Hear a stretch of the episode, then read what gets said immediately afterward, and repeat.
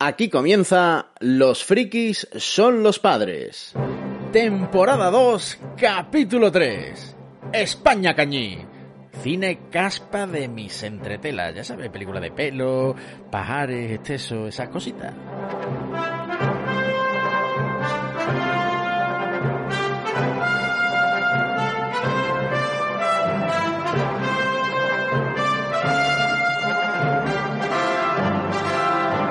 Hola a todos, aquí estamos una vez más, los frikis son los padres, para este tercer capítulo de la segunda temporada. Como siempre, antes de nada, antes de nada, daros las gracias una vez más porque sabemos que estáis ahí y nos encanta y nos da mucha fuerza y así que nada, gracias. Hoy nos vamos a poner a hablar de un género de películas que a nosotros nos encanta, pero que en ciertos círculos elitistas, muy ajenos a nosotros, por supuesto, se han tildado de todo, de groseras, de machistas, de propias de una sociedad ya anclada en el pasado. Nos referimos al destape, a las películas de pajares y exceso.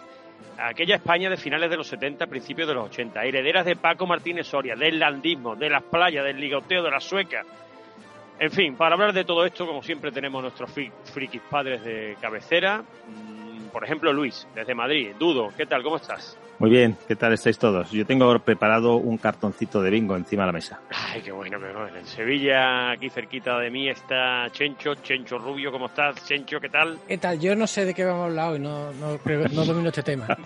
vale. Eh, desde un lugar, eh, no sabemos, indefinido, en un túnel en medio de una alcantarilla, entre Alcatraz y Nueva York está Robert, nuestro querido Mr. Freaky. ¿Qué tal, Robert? ¿Cómo estás? Muy bien. Mi pregunta es, ¿en este programa vamos a ver tetas y culos? sí, espero que sí, los dos rombos. y nos falta eh, nuestro querido Hilde Cortés. ¿Cómo estás, Hilde? Esto se, se habla por aquí, es que acabo de llegar con una boina y una oveja debajo del brazo, pero me han puesto aquí un cacharro con un cable y no sé, ¿se me oye? ¿Hola? Esta, eh, eh, eh, eh, en, en Canna, sí, se oye. hola, hola, ¿qué tal? Aquí estoy, que he venido con Jennifer Garner en, La Estellesa. Hemos hecho 700 kilómetros y hemos llegado aquí a Madrid. Hay muchos coches, muchos coches, muchos coches, muchos coches. Bueno, bueno, bueno, pues ya estamos todos en fin. Ahora sí, gente con, con bañadores turbo de Meiba. Arrancamos.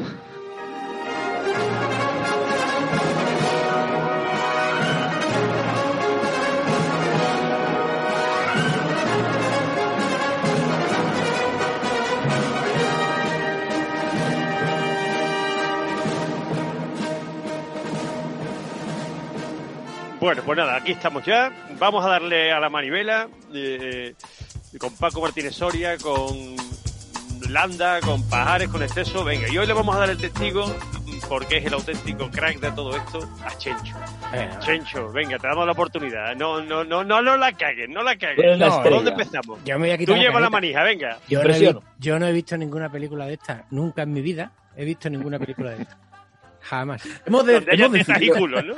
Hemos, definido, claramente el tema porque noto cierto, cierta nebulosa en el que no hemos dicho, más allá de la entradilla, que todavía no hemos grabado, la entradilla se graba al final, tú, la has escuchado hace un rato, pero todavía no está grabada, que más allá de la entradilla creo que no ha quedado muy claro de qué vamos a hablar. Entonces, a lo mejor podríamos un poco entrar en materia, ¿no? Sí, porque vamos, había dicho, de, había dicho el cine del destape. El destape eh, eh, eh, es una parte del cine casposo. O sea, hay, hay mucho cine casposo que se denomina casposo. ¿Sabéis de dónde viene el término de casposo? Ilústranos. ¿Tú nos lo vas a contar? Jesús Franco, el, director, eh, decía que él hacía cine de caspa y ensayo. y él, se refería al cine de caspa porque el productor normalmente era, era un tipo casposo, con mucho dinero, pero con, con unas ideas muy claras del cine que quería, que era divertirse y, y si se podía ver jaleo, pues jaleo. Eso era así. Cierto, por cierto, por cierto, por cierto. Ya a tomar por culo el programa. Eh, Venga. Ahora que, hablas, ahora que hablas de... Algo más que otras veces. El otro día puso, puso uno un comentario de que le había encantado mucho que destrozáramos el programa. yo creo que esa es la dinámica ya. A partir de aquí vamos a, trolear todo.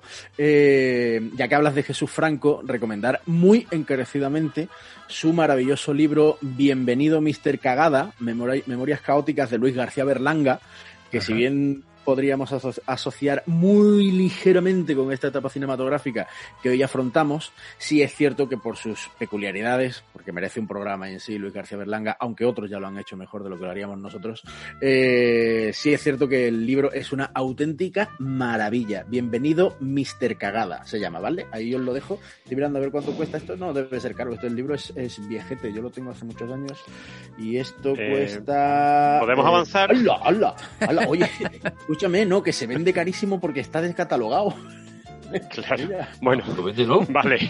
Y yo ponte a, echarle de comer a, ponte a echarle de comer a las palomas. Sigue. Venga, me voy, me, voy. Hasta luego. Yo quería decir que en la RAE, en, la, en, la- en el diccionario de la RAE, se define eh, cine eh, casposo como cine cutre, eh, tacaño, miserable, pobre, descuidado, sucio o de mala calidad, bodrio, cosa mal hecha, desordenado o de mal ¿Mm?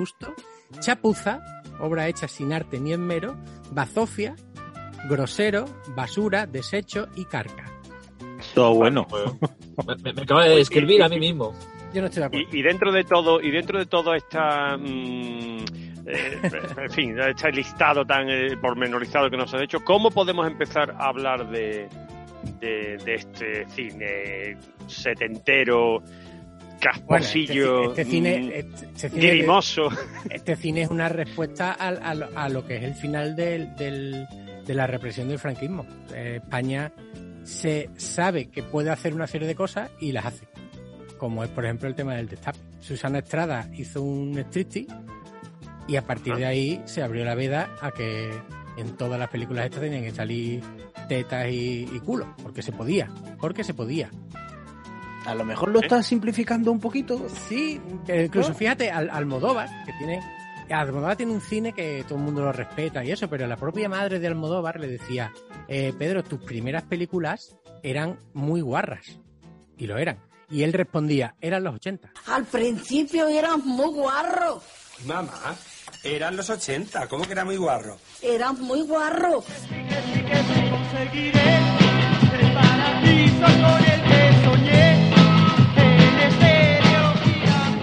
Pepi Lucibón y otras chicas del montón, Pepe ¿no? Es, es muy fuerte. Obra maestra. Ujú. Es- es- bueno, es que hoy día eso no lo puedes hacer. No, no, no. Es- Hay escenas de Pepe y Lucibón que eso hoy día lo haces y te, vamos, es que no es inestrenable No, no, y menos en la tele. Es cine porno. Directamente, aunque no se vea nada, el cine porno. Se, se, se, se catalogaría como cine porno, seguro. Y además, asado. Bueno, pues un poquito, un poquito. Bueno, ¿y por dónde podemos empezar a tirar? Venga, vamos a meternos un poquito en materia ya concretando. ¿Tú por dónde quieres empezar, por ejemplo? ¿Por dónde podemos con el con la caspa? Yo, ¿Tú ya has explicado lo que es la caspa o todavía no lo has explicado? Yo he ¿O explicado... nos vamos directamente al no, contexto? es que claro, el- yo me he leído eh, la antología del cine casposo español. Bueno, me he leído. Me he leído... Es un libro, es un libro que, que la portada es así, que tiene un poquito de pringue. ¿Puede ser? Este es un libro Las que está... páginas, las páginas están pegadas. No, que lo podéis, no, por lo podéis- lo podéis buscar por Oh, internet. oh. Lo podéis buscar por internet. No es, un, no es un libro que hable bien de este cine. O sea, esto no, esto no ensalza este tipo de cine, todo lo contrario. Pero este mete, en el tema de cine caspa, mete mucho tipo de cine. Mete el, el cine publicitario del, del, del régimen de Franco, que también había muchísimas películas antiguas, mete el cine de Marisol, mete el cine de Joselito, mete todo ese cine de- del cine español que se hacía en la época. Y nosotros creo yo que no de- que debemos centrarnos en el destape, que es lo que que es lo que, Que es lo que a ti te gusta. Hombre, hombre, me gusta, en verdad me gusta Marisol, me encanta, ¿eh? Joselito me flipa. Y, y todo este cine también me ha gustado. De hecho, mi nombre eh, viene de una película que era que fue declarada de interés general por el régimen de Franco, que es La Gran Familia de Alberto Sí, señor. ¿No es verdad? ¿Viene tu El- nombre? El niño que se pierde en Navidad es Chencho. Y, ¿Y, ¡Chenchito! y a tus padres les gustaba? y claro, mi madre, yo, yo mm, el- al niño cuando lo, el niño se llama en la película Gaudencio. Lo que pasa es que cuando lo encuentran, lo encuentra una pareja que no puede tener hijos y se lo intenta quedar. Entonces le pregunta, ¿qué nombre es Chencho? Porque él dice que se llama Chencho. Y el primer nombre que le preguntan es Lorenzo. Entonces yo me llamo Lorenzo. Entonces mi madre hizo, hostia, Lorenzo puede ser Chencho, pues a este le vamos a llamar Chencho porque no creo que sepa decir Lorenzo en su vida. Menos mal que no, el niño no dijo Gaudencio. claro. Se pierde, pero yo- se pierde además en la Plaza Mayor de Madrid. ¿eh? Sí, sí, sí, se pierde el, el, el, el- ¿cómo se llamaba este? El de Bienvenido Mr. Barcha, el, el viejecito, el abuelo.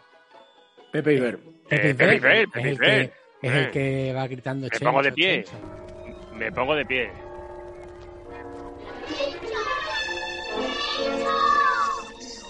¿Dónde estás, hijo? Chencho. ¿Dónde te retiro? ¡Chencho, contesta! Chencho, hijo.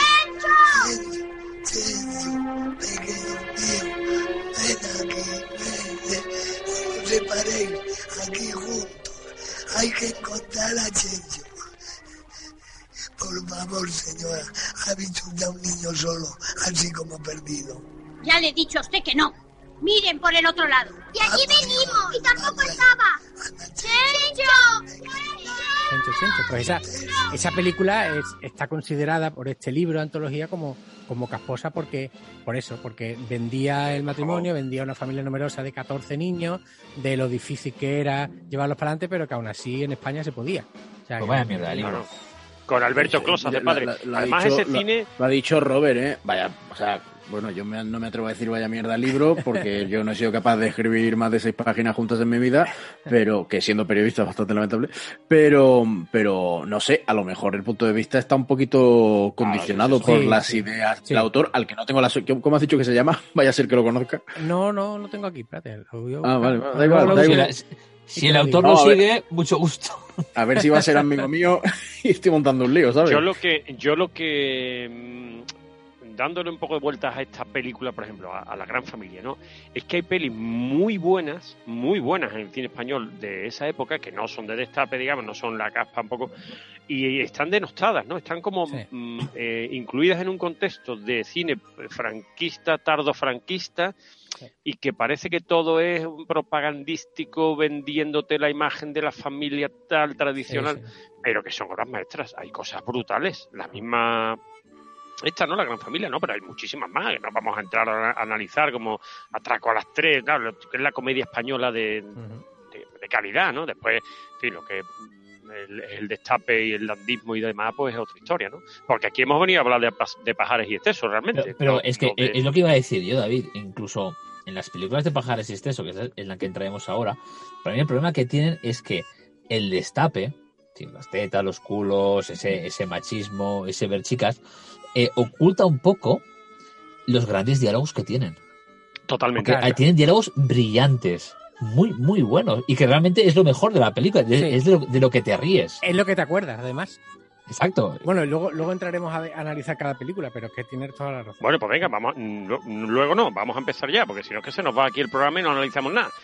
¿Por dónde quieres empezar? Hombre, yo creo que habrá que empezar por, Es que, por eh, Paco Martínez Soria, ¿no? Si hab- hablamos eh, cronológicamente. Venga, vamos ¿no? cronológicamente. venga, ya le- Vamos a, vamos a por, a- a por el gran Paco Martínez Soria. venga, vamos al gran Paco Martínez Soria. Oiga, señor guardia. ¿Y los de mi pueblo cuándo pasamos, pues? Cuando esté verde. ¿Verde? Negro es lo que estoy de verla a usted. Mira, ponme, pon- ponme, ponme un poquito de, de musiquita de, de Antón García Abril, que era el que hacía las bandas sonoras de Paco Martínez Soria, que eso, pa- para ir entrando así en, en ambiente. Dale, dale, dale, chucho, dale.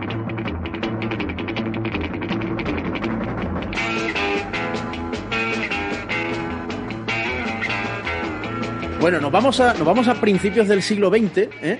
Nos vamos a diciembre de 1902. Eh, nos vamos a la calle Garnacha en Tarazona, provincia de, de Zaragoza, porque Paco Martínez Soria, quizá muchos no lo, no lo saben, eh, es mañico, es mañico, y, y- y dejó muchas referencias que luego se han venido eh, siguiendo en el humor más, iba a decir actual, casi actual, de, de finales de siglo, con gente como Marianico el Corto, por ejemplo, o alguien a quien tenéis absolutamente olvidado, pero que bebe mucho de Paco Martínez Soria, como Manolo Rollo. ¿Os acordáis Sí, de Manolo sí, Rollo? sí, sí. Totalmente. Eh, eh, Paco Martínez Soria tiene una influencia tremenda, tremenda en él. Y para mí, no sé si estaréis de acuerdo o no, eh, Martínez Soria representa el origen del destape. Ojo, que el destape está muy lejos de, de lo que Paco Martínez Soria hacía. ¿eh? Al final, eh, Martínez Soria, al que todo el mundo eh, llama en, en, la profesión, en el teatro y en el cine, lo llaman Don Paco, ojo, eh, no hacía ese tipo de cine, pero sí es cierto que abre la puerta, sobre todo en su etapa, en su etapa última, en su etapa más final, a empezar a ver un poquito de, de muslamen, ¿no? Yo recuerdo, por ejemplo, quizás la que es mi favorita, que es El turismo es un gran invento, eh, en la que sale en la que sale José Luis López Vázquez, por ejemplo, una película maravillosa y divertidísima. Eh, ahí ya vemos a las Booby Girls, que son unas unas eh, cabareteras, unas vedettes, eh, creo que alemanas o algo así, que, que, va, que él quiere contratar, las conoce en Marbella y él las quiere contratar para poner de moda el pueblo del que es alcalde. Va a entrevistarse con el ministro para conseguir una subvención y, y todo eso. La verdad es que es una, es una peli que es eh, absolutamente, absolutamente maravillosa. ¡Abrácela! Eh, Si, si es que no la conozco de nada. ¡Es igual, abrácela! ¡Año! ¿Eh? ¡Hala! ¿Usted es español? Eh, sí, sí, señor. Pues no se nota. Abrácela con pasión, a lo ibérico. Si quiere la abrazo yo. No sea usted pesado. Sí, sí.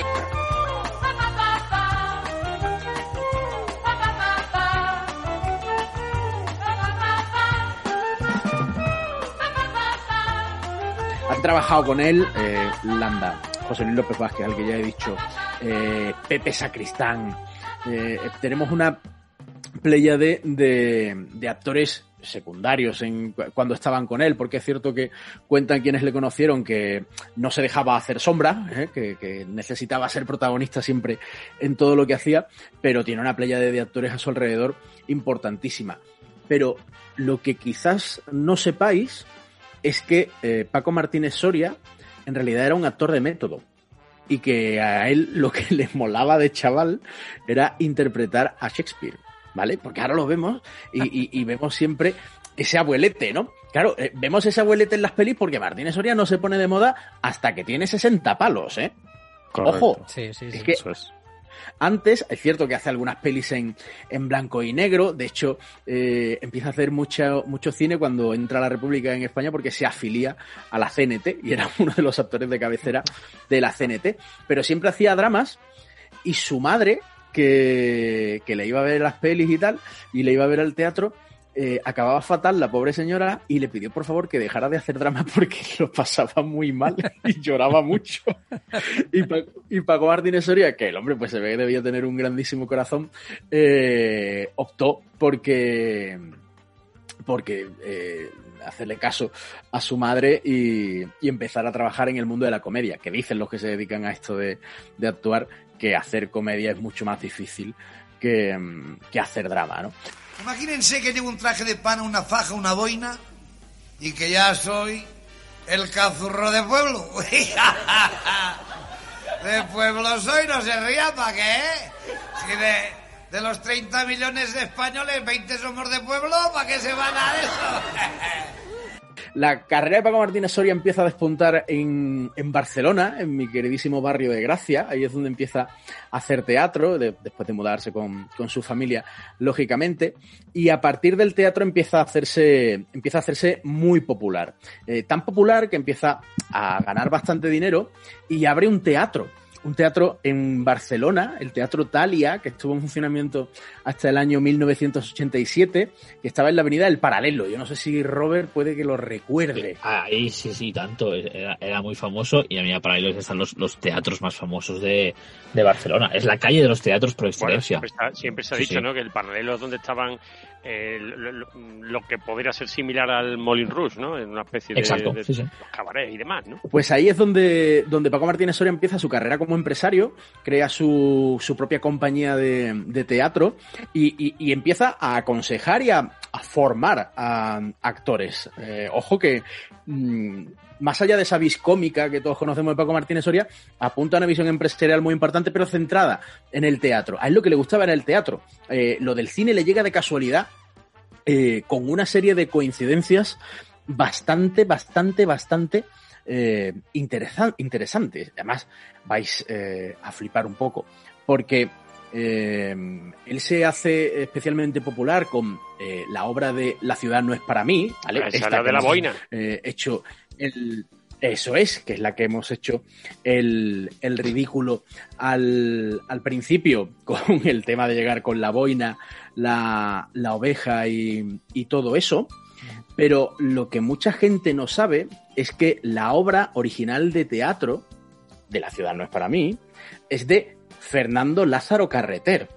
El problema es que Lázaro Carreter, que es una eminencia en el mundo de, de la literatura en castellano, se avergonzaba un poco de- del nivel de la obra, porque al final era muy, muy popular y no, no era una cuestión aspiracional de un, de un gran escritor, y la firmó con seudónimo. De hecho, se peleó con Paco Martínez Soria cuando desveló que la obra original era de, era de Fernando Lázaro Carreter. Y esto es lo que lo lleva al estrellato y a partir de ahí a, hacer pelis eh, tan tan populares, eh, la mayoría, por cierto, dirigidas por Pedro Lazaga, con quien, con quien tenía una intimísima amistad, pero tenemos La ciudad no es para mí, ¿qué hacemos con los hijos? El turismo es un gran invento que, insisto, es mi favorita, eh, me parece absolutamente deliciosa. Don R que R, que es otra película buenísima, eh, mm, tipo testarudo, auténtico Tauro, eh, El alegre divorciado, Estoy hecho un chaval, y su última película, apenas eh, un año antes de, de fallecer, moriría en febrero de 1982, su última película, La tía de Carlos, que ya la había interpretado muchísimas veces en el teatro y que, y que la lleva al cine de la mano de Luis María Delgado, que es una auténtica maravilla.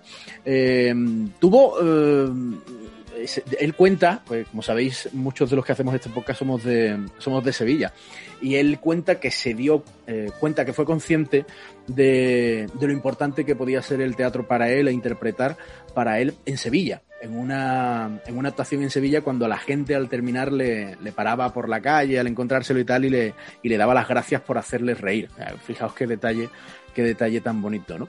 En fin, esta es un poco la historia de, de sí, alguien que pudo dar origen al destape, que, que tuvo, que crió entre sus pechos prácticamente, pues eso, a Pepe Sacristán, a Alfredo Landa, a los dos los invitó a que hicieran su propia compañía de teatro y los dos le dijeron que, que no, que ellos donde ganaban dinero de verdad era en el cine. Eh, Paco Martínez Soria estuvo haciendo teatro prácticamente hasta días antes de, de fallecer. De hecho, eh, estaba eh, formando a actores eh, el día en que fallece cuando llaman por teléfono a su hijo. Por cierto, su hijo que es abad en un monasterio, su hijo mayor es abad en un monasterio. Y, y le llamaron por teléfono para, para- bueno, su hijo mayor, a ver, es, es el único hijo, luego tiene tres hijas, eh, su hijo Francisco es abad en un monasterio y le, le llamaron por teléfono para informarle. Hilde, tú sabes que, tú sabes que esto lo va a coger Chencho luego, le va a meter doble velocidad y va a pasar todo este rollo rápido, ¿no? Pues me parece muy no. bien que lo paséis rápido. A- a- yo No, para un día que hago los deberes estoy muy orgulloso. ¿Qué quieres que te diga? A mí me gusta mucho lo que ha dicho porque es verdad que Paco Martínez Soria tiene su sitio. Hombre, que sí Y- tiene su y- y sitio. además, su sitio eh, no, es que Y en, el de- y en el tema del destape entra aquí también Antonio Zores, porque tiene una escena, eh, este hombre, en- con un jovencísimo Antonio Zores, que, que yo creo que era su- de sus primeras películas, donde este propone, el Paco Martínez Soria propone cosas para, para mejorar el pueblo, para modernizarlo, y Antonio Zores solo dice, y muchas chicas, muchas chicas, y que vengan muchas chicas. Lo que hay que hacer es cambiarlo todo. Ponerse al día y hacer aquí la costa de Valdemorillo. Eso, eso. Y con chicas.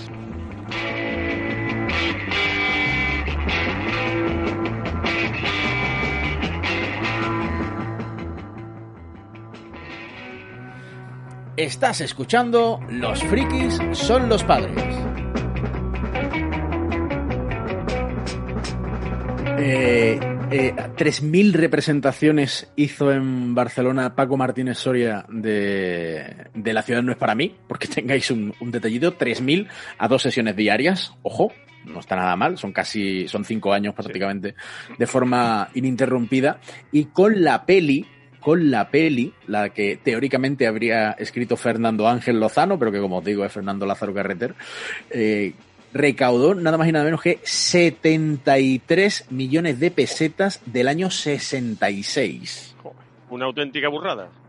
Una- hombre, sobre todo porque era un cine que, que, que, que encajaba a todo el mundo y que al final representaba muy bien eh, cómo era la sociedad en esa época. Jorge, es un Sí. degenerado. Toma drogas, va con maricas. Claro, la mala vida, las malas compañías, las juergas, los cabaretes. Conoció a unos extranjeros indeseables. Solo te digo que está fichado por la Dirección General de Seguridad. ¿Usted también es de esos? Son geniales, primitivos. Nos han traído un nuevo ritmo. Y la independencia. Y la libertad. Y como nos descuidemos la guerra. No sé si os acordáis, una, una, un programa de televisión que es mítico, que se llamaba Mano a Mano, y que enfrentaron a Vivi Andersen con Paco Martínez Nos Soria. habíamos conocido en un bingo de Palencia. Parece Sí. ser que el bingo ahora está de moda y entonces parece ser que nosotros pues nos hicimos, coincidimos allí. Juanito Navarro tuvo la gentileza de presentarme a Paco Martínez. Exactamente, sí. Yo no te quitaba la vista, miraba así. Qué guapa esta mujer, pensaba. Usted, Paco Martínez Soria, pensaba que era una- mujer preciosa. Sí, sí, claro. Y al verla, dijo, "Uy, ya está aquí. Y entonces yo le dije que estaba muy guapa, que tenía ganas de conocerla. Y le dije, y Juanito dice, pero hombre, no seas animal. Que es muy burro, Juanito, hablando. Sobre todo con los amigos. No seas animal porque es un hombre. Que me quiere conocer.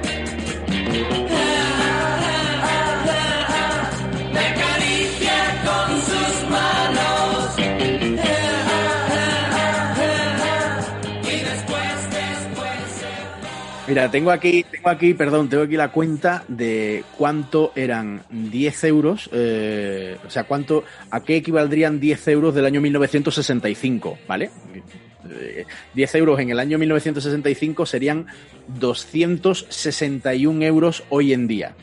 Si multiplicamos, si multiplicamos la pasta que recaudó los eh, 73 millones de pesetas, que serían 439.000 euros aproximadamente, nos salen la nada despreciable cantidad de 12.000 millones de pesetas, o sea, 72 millones de euros habría recaudado la ciudad no es para mí eh, si, lo, as- si fueran las cifras actuales. ¿eh? Dos por dos. Cuatro. Dos por ocho. Dieciséis. Deci- No, dos por ocho son dieciocho. Abuelo, que son dieciséis. ¿Seguro? Seguro, me lo ha dicho la seño. Ya hablaré yo con esa señora. No está nada mal. No está nada mal, no, o sea, no sé, no sé si hay alguna peli española, eh, más allá de Torrente, no sé si hay alguna peli española que, o alguna de Amenábar que tenga esos registros. ¿eh? No, no lo sé, de verdad, es del desconocimiento, no lo sé, pero es una barbaridad. O me lo pasas a Warner o no lo controlo. 849 mil trillones de millones de wones.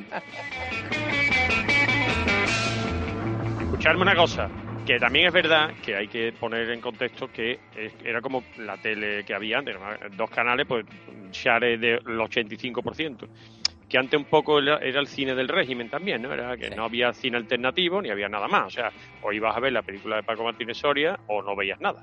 Entonces, en fin, entiendo que también el tirón, habría que ver el número de espectadores también, en fin. Yo lo único que quiero decir es que me da mucha pena que eh, actorazos españoles como Paco Martínez Soria, que encabeza una nómina larguísima de, de actores que es para quitarse el sombrero, y ponemos aquí decir nombres los que queramos, no tengan hoy día el reconocimiento que tienen y de alguna manera estén denostados o menospreciados. Eso es lo que a mí me, me pone malo. Pero eso, es, eso es porque la, la comedia no está valorada. Y es muy injusto. Pero ni aquí ni en ningún sitio, y menos en España. En Estados No. Unidos poco, y en A- España a- menos. ahora en Estados Unidos, por ejemplo, al, a- al gran Leslie Nielsen, que luego hablaré un poquito de él, se le está empezando a reconocer su mérito. Pero, pero cuesta muchísimo. Cuando eh, todos los actores dicen, como tú has- dicho antes, que es más difícil hacer reír Claro. que hacer llorar. Claro. A mí me da, en fin, con lo que es la comedia. co- Además, los mismos actores lo dicen, ¿no? Lo más difícil es hacer reír. Hacer Bueno, llorar el cine, el cine que, que ya habla- hablaremos más adelante de Mariano Zores, hasta el 2016, que le dan un Goya de honor, no tuvo ningún tipo de reconocimiento en el, en el cine, en los Goya. Y, y ahora hablaremos de, en detalle de cosas, ¿no? Pero a comentarte, Robert, ¿no? Eh, diálogos, hay diálogos de películas españolas que la película es una caspa, pero hay diálogos que son de los hermanos Marx, directamente. O sea, eso lo cogen los hermanos Marx y, sal, y son Oscar. Y aquí, como son españoles y son nuestras, pues es una caspa y es una mierda. Sí, y- pero en verdad se critica por la, la crítica lo critica, o sea, lo que lo, lo de la academia del cine lo critican, pero el, el pueblo apoya este cine al 100%. Es que, es que es lo que nos gusta. O sea, es que estamos en un país en el que la primera vez que llegó una mujer en bikini, le pusimos el nombre a la playa, que es la playa del bikini que está en, en la Madalena, en Santander. Es que es lo que nos gusta. Y, y, y, y de hecho, el cine de, de Ozores y de Pajares y Excesos, eh, el, el año que salía la, por ejemplo, Los Vingueros, que hablaremos más adelante, fue la película que, que más recaudó en el año. Pero es que luego encima tuvo una segunda vida en, en el videoclub. Es que en el videoclub, yo lo decían, eh, Pajares lo decía en un, en un reportaje que vi hace poco, es que tú ibas a pedir los vingueros al videoclub y te daban un número, el 14, porque había una, había una cola, había una cola. O sea, había una, no era como cuando ¡Línea! salieron los Busters, que tú ibas y había 27 copias de la película. No, aquí había, y de hecho, incluso Ozores grababa, Antonio Ozores grababa eh, como una intro, tipo Alfred Hitchcock, para, para el videoclub. Soy Antonio Zores. Y tenía yo interés en presentarme en su casa antes de la proyección de esta película que han elegido ustedes en su videoclub para pasar un rato divertido. Y la verdad, creo que han elegido ustedes bien. Dejen correr su vídeo y al final, cuando salga la palabra bueno. fin, no corten porque volveré para despedirme de ustedes. Que se diviertan. Hasta luego. Mira, me- eh, que los datos hablen. Última vez que se emite, según los datos que manejo, eh, última vez que se emite La tía de Carlos en abierto en televisión en España, ¿eh? 28 de febrero de 2021, domingo a la sazón, Día del Señor. 416.000 espectadores, un 3,3% de share en 13TV. Es que te garantiza casi medio millón de personas una peli que tiene 60 años. Eh, perdón, bueno, la tía de Carlos es del 81, tiene 40 años, los mismos que yo. 416.000 espectadores, tú. Un 3,3. Es que hay muchos programas de TDT, es que me puedo ir a, a las audiencias de la sexta, eh, David entiende de esto más que todos nosotros, que no tienen un 3,3. Gol TV no suma un 3,3 No. en ningún Vamos, programa es más, a es diario. más, es más, te puedo decir, el chiringuito, el famoso chiringuito, eh, no tengo ahora mismo el dato exacto, pero no creo que llegue ni al 10. Programas de máximo éxito a día de hoy en la tele generalista, que puede ser, por ejemplo, El Hormiguero, esos son ya cifras muy altas, ¿no? No estamos hablando de eso, pues 25, un 30%, no tengo el dato exacto, pero por ahí de banda, igual que Sálvame.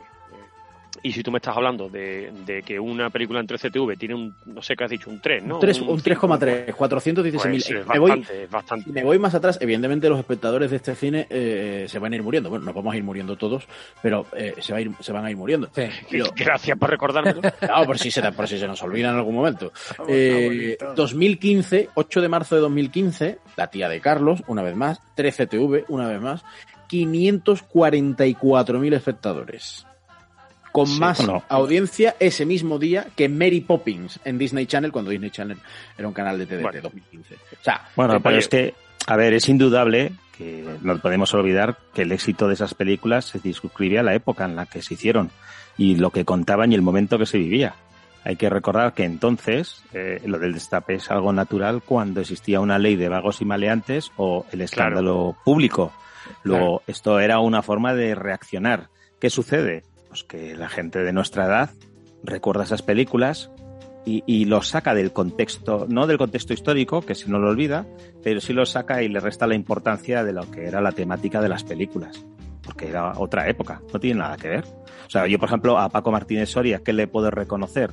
Pues le puedo reconocer que era un tío muy serio, que él mismo reconocía que no sabía contar chistes y era uno de los reyes de la comedia. Eso tiene un éxito y un mérito brutal.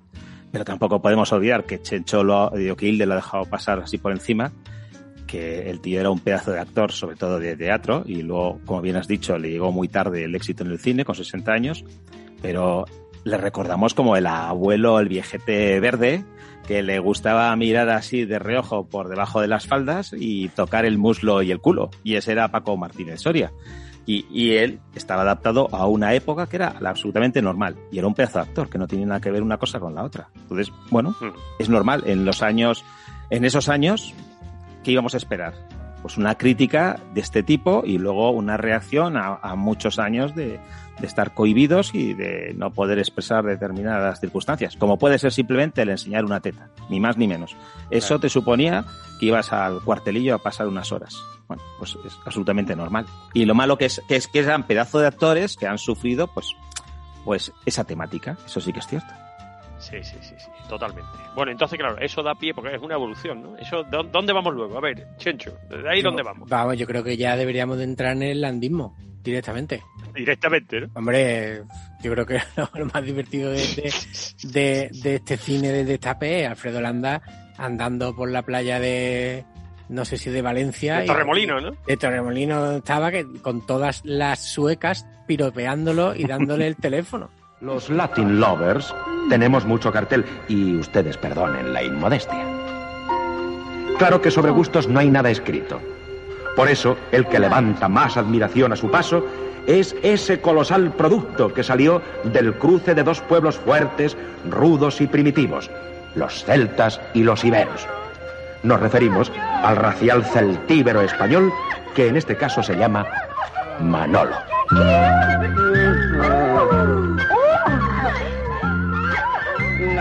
Los títulos ya, ya te decían de qué iba la película. E- Era un spoiler el título. Bueno, a ver, venga, algún título, a ver, venga. Objetivo Bikini, ¿no? Por ejemplo, ¿no? Por ejemplo, ese, por ejemplo. Objetivo Bikini, esa es una. Estaba buscándote alguna, alguna, alguna película de estas de Alfredo Landa que tuviera nombre. Ma- Manolo Lanuit. Es- Manolo Lanuit, maravilla. Manolo-. Manolo Lanuit, hombre. Qué maravilla. Vente, vente a ligar al oeste. eh, los novios de mi mujer. París son de bien, coña, ¿eh? París bien vale una moza. Pisito de Los- los solteras. nombres. Es que de Maravilloso. todo, tío. Un curita cañón, que esa no la he visto. Ah, meu querida, siempre muy buena. Tiene pinta. Dormir y ligar, todos empezar. Todo es ya de- empezar, sí, es señor. de Sí, la- Mariano Zores. Las mejores son, son los títulos con rima. Esclava te doy, mayordomo para todo. Eh, bueno, es que, es que los nombres son. Ahora, ah, hizo cerca de 35 películas en esa, en esa etapa, ¿eh? Eh, Alfredo Landa. Se, se hacían películas como churros Después, antes. Hombre, a ver, eh, el landismo, digamos, eh, en fin, este Alfredo Landa, pues, pues, pues es el típico españolito de 1,70, como mucho, moreno de pelo en pecho que se pasea por la playa mirando suecas en bikini. Esto es un poco el resumen de lo que es el dandismo, ¿no? Y entonces, mm, bueno, esto viene un poco de, de la tradición de la revista española, ¿no? De, de- de- del Picarona, ¿no? Un poco este submundo dentro de, la censura franquista, ¿no? Lo que había ahí metido detrás, ¿no? Y que empieza a, a sacar la cabecita poco a poco y dirigiéndose cuando ya el- cuando vamos a, pensar que Franco en esa época pues que fallece en el año 75, pues esto estamos hablando desde los 70, ¿no? Entonces ya vemos que ya vemos que el régimen eh, abre un poco la mano, se permiten determinadas historias y este cine aprovecha para sacar la cabecita poco a poco con este Alfredo Landa, pero con, con más gente, ¿no? Con, eh, yo qué sé, con, ¿qué, qué actores te puedo decir? Aparte José Luis López Vázquez, ¿no? Que viene luego, José Sacristán, que lo habéis nombrado antes, ¿no? Eh, este Mariano Zores, que se hace el dueño de el Pedro Lazaga, no sé, ¿no? Este tipo de directores que luego son los que mm, y de ahí luego pasaremos a, algo un poco más, mm, yo qué sé cómo decirlo, soez, entre comillas, que es lo de Pajares y esto. Pero el mérito para mí del landismo es cómo dentro de una película aceptable para, el- para la censura, digamos, pues la se la mete doblada a precisamente la censura y hace que el españolito de a pie empiece a ver cacha, ¿no? Y no se tenga que a Francia a ver, a ver las películas. ¿Alguien quiere glosar a Alfredo Landa algo más? o Bueno, aparte, espérate, es que Alfredo Landa que, que hay que Eh, ponerse sí, de sí, también. de verdad, o sea, si de verdad vamos a, vamos a hablar de Alfredo Landa. Esto que hemos hablado es para que nos corran a gorrazos en los comentarios en iVoox y, y todas las demás hombre, plataformas. ¿eh? Landa- No, estamos hablando de la ep- de esa época. o- De esa una época, época, y luego- una época que se que se salió se, se salió de la comedia. ahí los y- inocentes, ¿eh? Sí, Ojo. el crack. Que ya. Que estamos hablando ya de un tío que luego se endereza. O, o Cateto a babor. ¿Os acordáis de Cateto a babor? Maravilla, por favor. Son muy, ay, son muy buenas. Alfredo, desde las primeras de cambio, es el, el superdotado, el fuera de serie, el que, el que la madre naturaleza ha decidido ese Y hay mucho lerdo por ahí todavía que se mete con él en, sus, en las películas de su época del landismo y hay que ser muy, hay que ser un negado eso para no darse cuenta en la peor de las películas o en, el, la más inútil de las historias hay un actor como la copa de 14 pinos, ¿no? una cosa impresionante.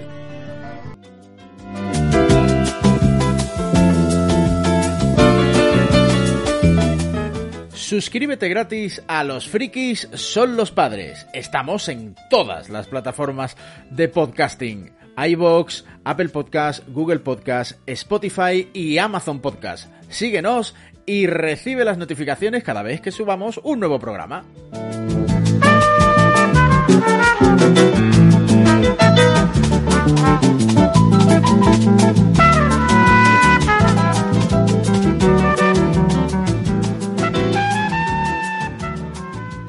Mucho jiji, mucho jiji, mucho jaja.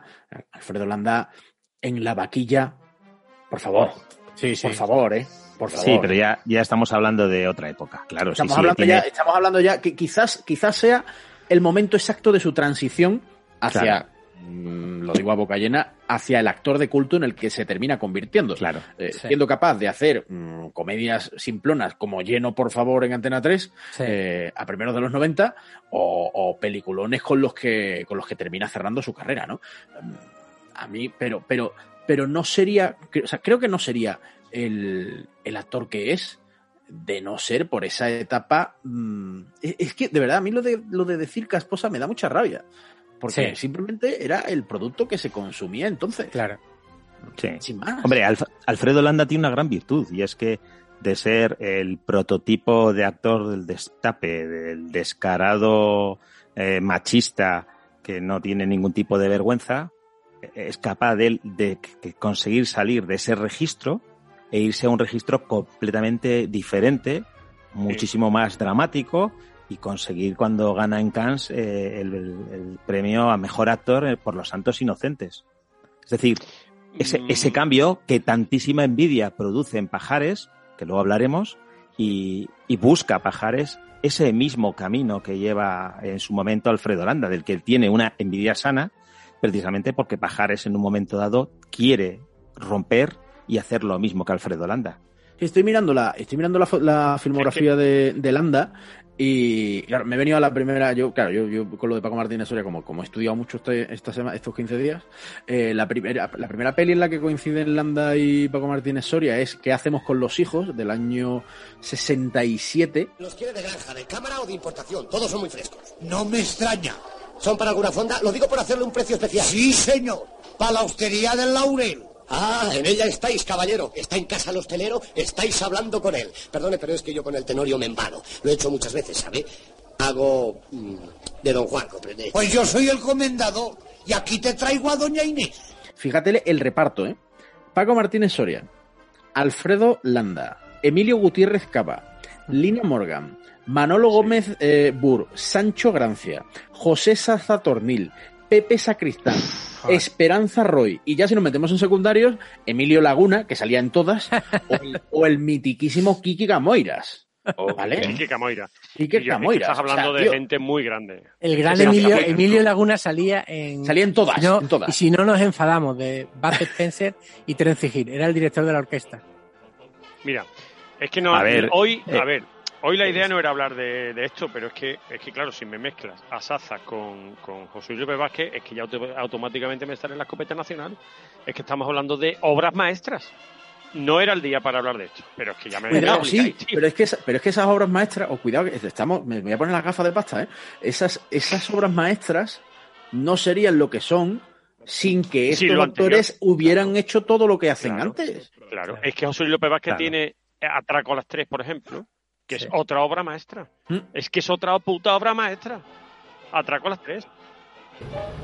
Caramba, señorita Katia. Encantado de verla por aquí. Fernando Galindo, un admirador, un esclavo, un amigo, un siervo. Pase, pase. Siéntase, haga el favor. Solo he venido para hacerle una pregunta. Usted pregunta lo que quiera. Esa frase, por ejemplo, eh, si, si habéis visto la última película de, de Santiago Segura, la de A Todo Tren, Destino Asturias, Leo Harlem le repite esa frase a, a Cristina Pedroche, la misma.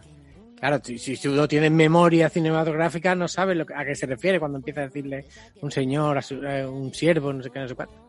Dices tú, atraco a, la- atraco a las tres. José Luis López Vázquez. Casen. que- que Casen, que le Casen- encantaba a mi padre. Casen Bueno, yo tenía un disco de Casen. Pero mi padre tendrá Y yo, cintas de y casete. yo. Cintas de En. Cataluña a Carsen lo adoraban. A la paz de Dios, señorita profesora. A la paz de Dios. Hola. Hola. ¿Cómo te llamas? ¿Quién yo? Remigio Carrascal Castañete. ¿Por qué te ríes? Porque estoy muy contento de haber contestado bien a la primera pregunta. No puede ser más malo el disco. Gracita Morales. Es que es muy grande Manuel, esa película. Manuel Alessandre. Ese Eh, otro brutal, el brutal. mitiquísimo abuelo, el mitiquísimo abuelo. Agustín González, otro mito, otro puto mito. Rafaela Se sale, eh, Aparicio. también en la escopeta nacional haciendo de cura. Claro, claro. O sea, es que, es- em, en serio, ¿eh? Que es que a lo mejor tenemos que poner. em, Me sale ponerme muy reivindicativo con el programa de hoy, porque a lo mejor tenemos que poner en valor, expresión que odio, a lo mejor tenemos que poner en Alfredo Landa, valor. por cierto, muy de este joven. tipo. Alfredo Sí, sí, por eso lo digo. Rafael Al- al- Aparicio. al- Alfredo Landa, yo creo que de hecho que es, es su primera peli, de hecho, su primer largo. Eh, a lo mejor tenemos que No, no, reconocer, un poquito que, uno, que esto forma parte de nuestra idiosincrasia y de lo que era nuestro Sí. país en ese momento, que ahora nos rasgaríamos las vestiduras, por supuesto, pero que es que eso eh, eh, forma parte de nuestra historia. Y es una pena que lo denostemos. Porque no seríamos lo que somos hoy, ni tendríamos el cine que tenemos hoy, con grandísimos ejemplos que son referencia a nivel mundial, sin haber pasado por esto. ¿eh? Y, y- Claro. y- y no me quiero olvidar de, de- de la grandísima Marie Samper, que, que también en Cataluña era súper, súper querida, que era una, una crack, súper Aparte, lo bueno es que era gente súper cercana. Era gente que te la encontrabas en la calle, podías hablar con ellos, que eran muy, muy queridos por, por el público. Y la verdad es que, que, que tú oyes hablar a, a cualquier persona de, de- de todos esos, esos cracks de esa época y solo dicen cosas buenas. Yo quería decir que Alfredo Landa hay que acordarse de- del Quijote que hizo con. O sea, Quijote no, hizo de Sancho. Pero ese Sancho, para mí, es el Sancho que voy a tener toda mi vida en la mente. Y por supuesto, Sí, señor. el Quijote de, de Fernando Rey. Mira, Sancho, contempla lo que tenemos ahí delante. La fortuna va guiando nuestras cosas mejor aún de lo que deseáramos, porque ves allí, amigo, más de 30 desaforados gigantes. Ahora mismo pienso entrar en batalla con ellos. ¿Y a qué gigante se refiere? ¿Eh? Aquellos que ves allí. ¿Allí? Aquellos cuya soberbia es mayor aún que su estatura. Señor, son molinos. Si tienes miedo, quédate y ponte en oración. No es miedo, señor. Verá, lo que yo Yo digo... voy a entrar con ellos en fiera y desigual batalla. Preste atención, vuestra merced. Con todos mis respetos, son solo molinos que mueve el viento, señor. Son molinos. Bueno, a ver, a ver, lo que no podemos olvidar es que Alfredo Landa, como dice Hilde, ha trabajado con, con muchísimos actores, pero es que durante la década de los 60 y de los 70 hizo más de medio centenar de películas. Eh, revisando datos, en el año 66, Alfredo Landa filma o participa en nueve películas. Es una barbaridad. Es una barbaridad. Es cierto que empieza a recibir premios cuando deja esa faceta cómica tan denostada y se pasa a una faceta mucho más seria. Pero hacer en un plazo de 20 años más de 50 películas, teniendo una media de unas 6 o 7 películas por año, normal, Alfredo Landa ha trabajado con todos.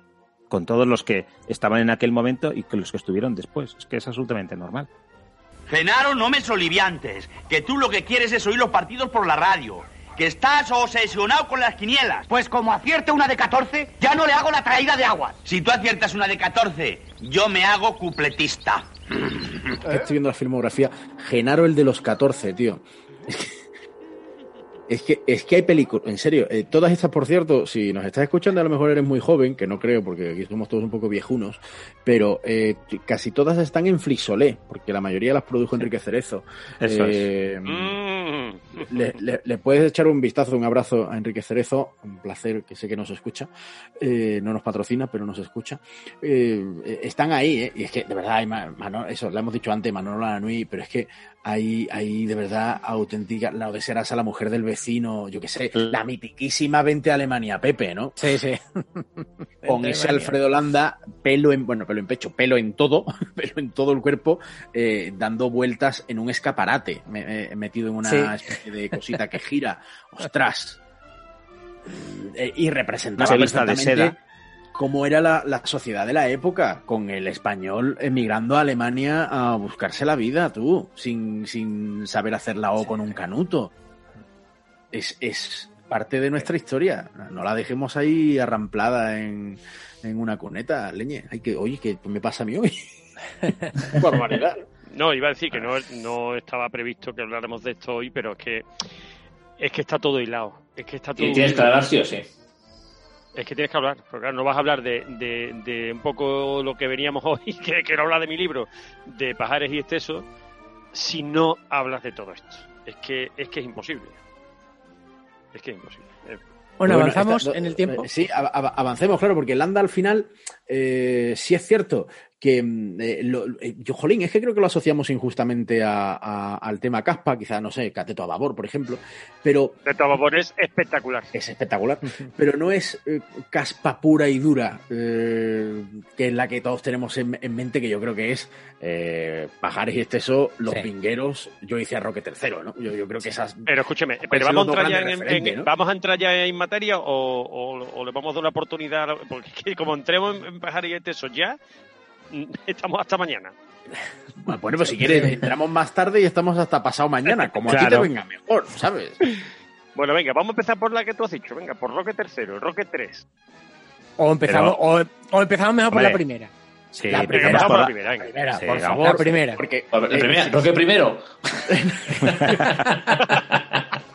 porque- no, no, porque si no, Pajares y Exceso no tendrían sentido. Sí, sin, sin- sí. sin la primera de la que va a hablar Chencho. No tendría sentido. Y yo me la pongo, yo me la pongo al menos una vez al año. Lo confieso. Una vez al año tengo que verla. Y, me arre- y si tengo un día de mierda, me lo arregla.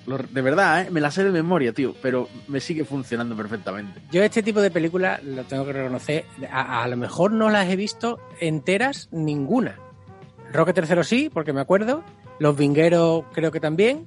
Y, y una que era los los energéticos, puede Los ser. energéticos. Sí, la Esa- siguiente sí, que grabaron. Esa, esa también la recuerdo casi entera, porque esta- estas películas a mí me, me- en el cine no me pilló, porque eran del 70 y pico, y yo no tenía cuatro años, no iba al cine, me pilló en el videoclub. Entonces mi padre las alquilaba y por supuesto yo las veía de extraño, me metía a lo mejor debajo de la mesa, le decía que estaba acostado, pero estaba viendo la película debajo de la mesa. ¿Tiene usted algo de pajares y esteso? ¿Esteso y pajares? Sí, no sé, no caigo ahora, no sé quiénes son. Otra cosa que también quiero contar que era que tuve el privilegio de que mi padre tenía un libro que se llamaba Actrices para España, que era un libro de fotografías eh, dedicado exclusivamente a las actrices del destape, de la época del destape. Esto me interesa bastante. Era hay un un, libro- ranking, por favor, hay un ranking. Bueno, ahí, ahí es que era, es que era, era un libro grande, o sea, te hablo de, de tipo A3, puede ser, perfectamente, con fotografía. A lo mejor te venían tres fotografías de cada actriz, pero te hablo de que salía Concha Velasco, con, con fotos que no, que eran inéditas, que habían salido. De hecho, eh, Concha Velasco creo que en el cine desnuda sale muy poquito. Sale muy poquito. Poquito, pero no, en- ni- yo creo que no sale desnuda. Sí, sal- sale ¿eh? en una. Hace, hace poco vi un reportaje y salí en una. En una, en una bañera, sale bañándose. Y sale Concha Velasco, sale eh, Rocío Jurado, Rocío Durcal, eh, Agatha Liz, no sé si os acordáis del nombre. Hombre, por favor. Sí, hombre, cómo no. Señoras, Señores, solteros naturalmente, abandonen por un momento su copa, su aceituna y la música y acompáñenme. Les invito a mi fascinante zoo particular porque quiero presentarles los gatos de Ágata y una pantera. No, no, no se alarmen. Es una pantera única, cariñosa, enamoradiza y terriblemente sexy. Cuidado con la pantera rosa, señores.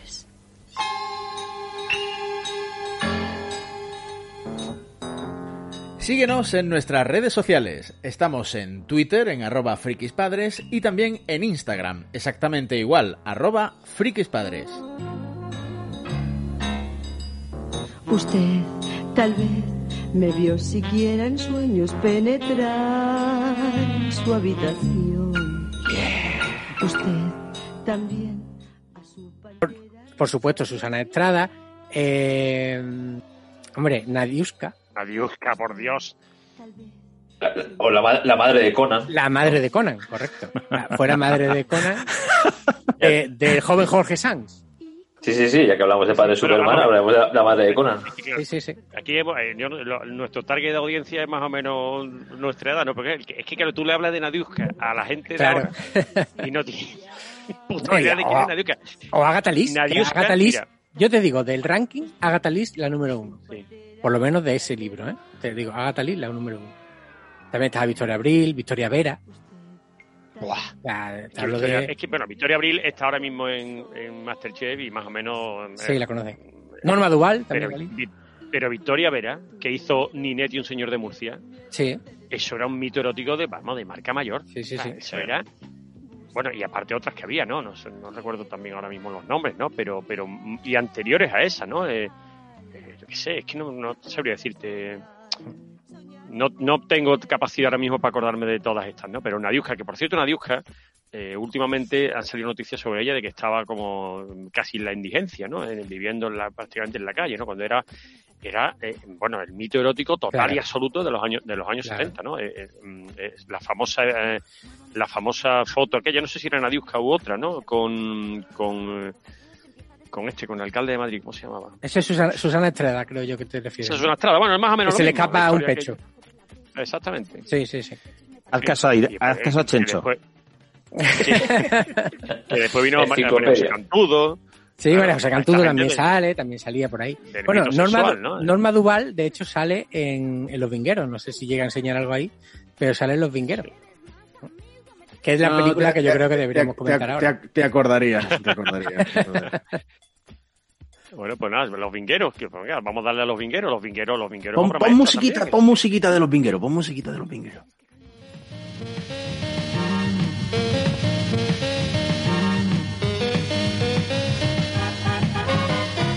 Pues venga, yo creo que ahora es un buen momento de hablar de, de el relevo de Alfredo Landa con Andrés Pajares y Fernando Esteso, que yo creo que es la pareja o una de las parejas más estables y sólidas y rentables de, la época de- del destape.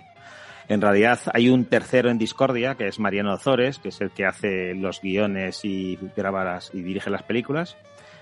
Pero bueno, la pareja solo hace nueve películas, parece que hace muchas, solo hacen nueve y lo hacen en un periodo muy corto de tiempo, entre el año 79 y el 84. Hay más películas de Fast and Furious. Desafortun- desafortunadamente. Tam- Desafortunadamente. También es verdad, también es verdad. Y, y, bueno, la primera de todas en la que ellos arrancan es Los Vingueros, que es del 79, de finales del 79, de- del mes de octubre. Y, y bueno, ellos cosechan un éxito sin precedentes, porque la ven más de un millón y medio de telespectadores y la película recaudó entonces 200 millones de pesetas, es decir, un- millón doscientos mil euros, que es una barbaridad en el año 79. Y, y en realidad la historia, bueno, pues como eran todas las historias de las películas de Pájaros y Esteso. De hecho, ellos mismos en algún momento dicen que quieren dejar de estar juntos porque tienen la sensación que siempre hacen la misma película con distinto guion. Y, y en este caso... No, que no, que bueno, no le falta razón, no le falta razón. no, no, claro, claro que no le falta razón. Y en este caso, bueno, pues los vingueros lo que cuenta es la historia de, de dos personajes, uno que es un empleado de banca, que es Andrés Pajares, que se llama Amadeo Saboya, que no ¿Cómo? nada- ¿Amadeo qué? ¿Amadeo qué? Venga, darle, darle, venga. No, rima, rima con agua lanjarón. Sí, sí. Sí, exacto. y con Logroño. Y con Logroño. Eh, eh, bueno, pues como digo, él es un, hace el papel de un empleado de banca que no tiene nada de éxito y lo que quiere es, como todo españolito, eh, tener un cierto nivel económico. Luego tiene, por otro lado, alguien que no conoce de nada, que es Fermín eh, Cejuela, que es, es esteso, y este es un, bueno, pues también un prototipo de español, ¿no? De aquella época, que cobra el paro, pero además trapichea vendiendo, Sí, sí, sí. vendiendo libros y vende incluso contratos de, de entierros a plazos. Y, De aquella y bueno, época, ¿no? Claro. La, la- no, sin contar muy cómo llegan a ese proceso, los dos por separado llegan a la conclusión que el bingo es su solución a todos sus males y se conocen precisamente en la entrada de un local para jugar al bingo. ¿Da usted la vez? ¿Eh? ¿Esta cola no es para entrar al bingo? Sí, sí, señor. Pues tiene usted la vez. Sí, se la doy. Me llamo Fermín Cejuela. Bueno, ¿Aquí este amigo? Por cierto, eh, ¿cuál es su gracia? A veces muevo las orejas. Me llamaron para lo de Íñigo. Y ahí, bueno, los dos intentan aunar sus esfuerzos, eh, siguen siendo tan malditos con el dinero como siempre, no sacan nada de dinero, pero ellos ya están metidos dentro del vicio. Y lo que, lo que hace el desarrollo de la historia es contar un poco qué trucos a los que tienen que recurrir para lograr el dinero necesario. Y bueno, pues la película es muy divertida, muy divertida. Entra en acción un tercero o un cuarto. Si decimos que el trío era eh, Mariano Ozores, Andrés Pajares y Fernando Esteso, hay un cuarto que es Antonio Ozores. Es que para mí es fundamental Antonio Claro, Ozores, tío. claro. Ahora, Y- Chencho, Chencho, bueno, ¿tienes, no, tienes no, el audio, que- ¿tienes el audio de cuando Antonio Ozores dice línea? Más alto, que no se oye. Despacio, despacio, que me pierdo. ¿Línea? Quietos todos, que no se mueva nadie. ¡Línea! ¿Qué pasa? He cantado línea. Solo se paga la primera, hijo. Pero bueno, no tiene tres líneas cada cartón. Curiosamente, tenemos que el propio eh, Mariano Ozores, él, eh, él, des- él describía guion, ¿vale? Pero muchas veces cuando estaban grabando, ni Pajares ni Esteso sabían qué decir. Y, An- y Antonio Ozores tampoco sabía qué decir. Entonces, ¿qué hacían?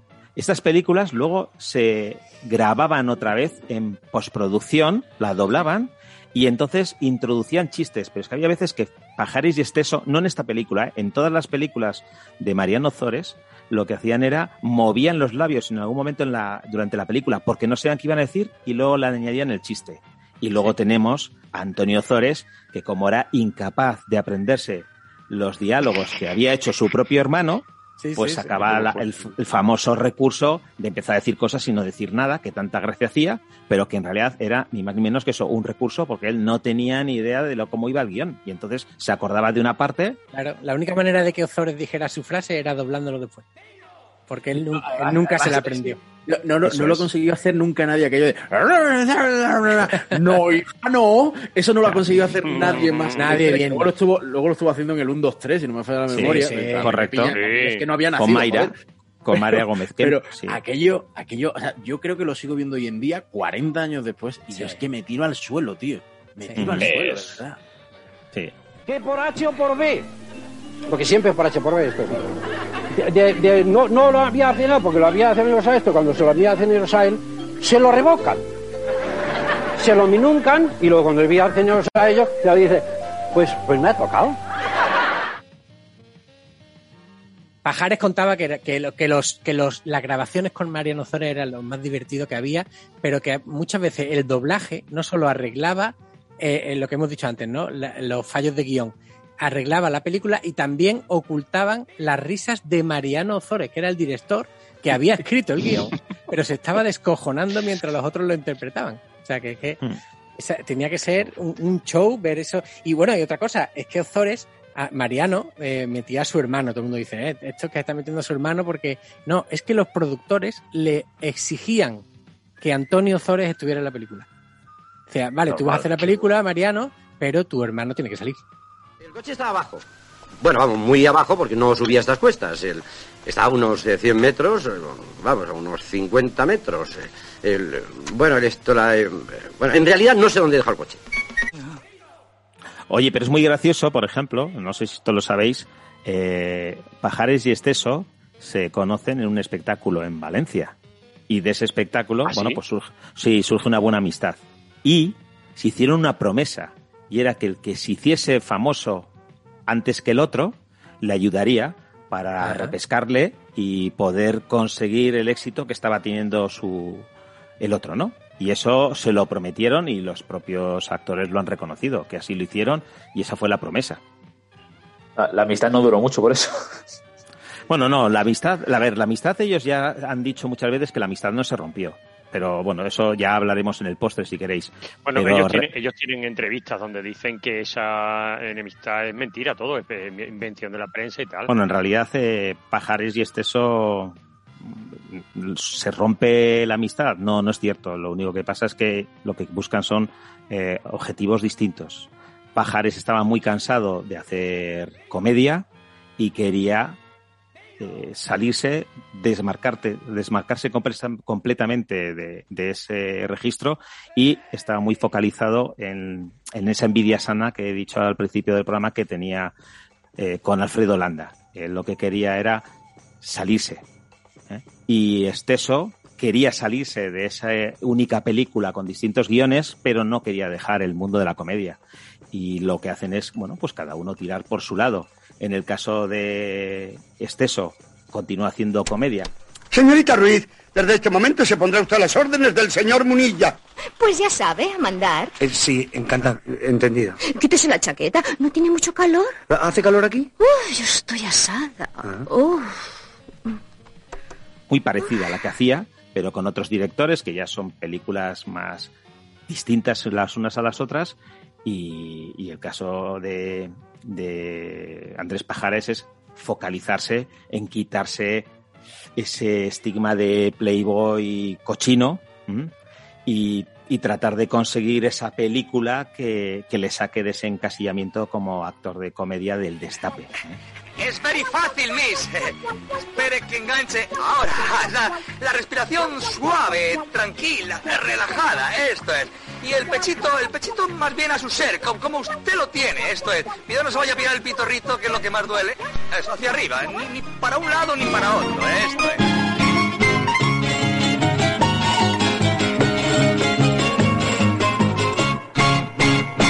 Somos tres pobres paraos, somos tres desarrapaos, somos tres desarraigaos, somos tres parias.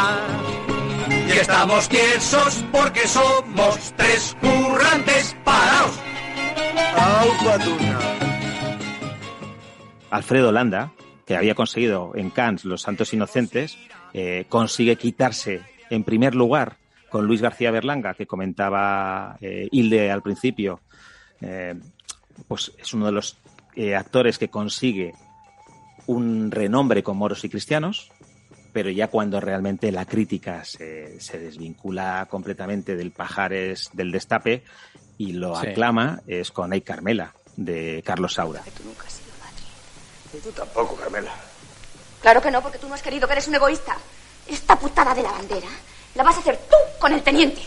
Por estas. que ahí la coprotagoniza con Carmen Maura y, y la película fueron 15 nominaciones a los Goya, ganaron 13 y por fin Fernando Andrés Pajares, perdón, consigue ese premio al mejor actor protagonista. El premiado resulta ser Andrés Pajares por ahí Carmela. Que además es la primera película que él no dobla. Se Sí, grabó, esa, esa ya se grabó con sonido real. Y, es, y ahí es el punto, en realidad, que el propio eh, Fernando Esteso votó y públicamente lo reconoció, votó en favor de, de Andrés Pajares.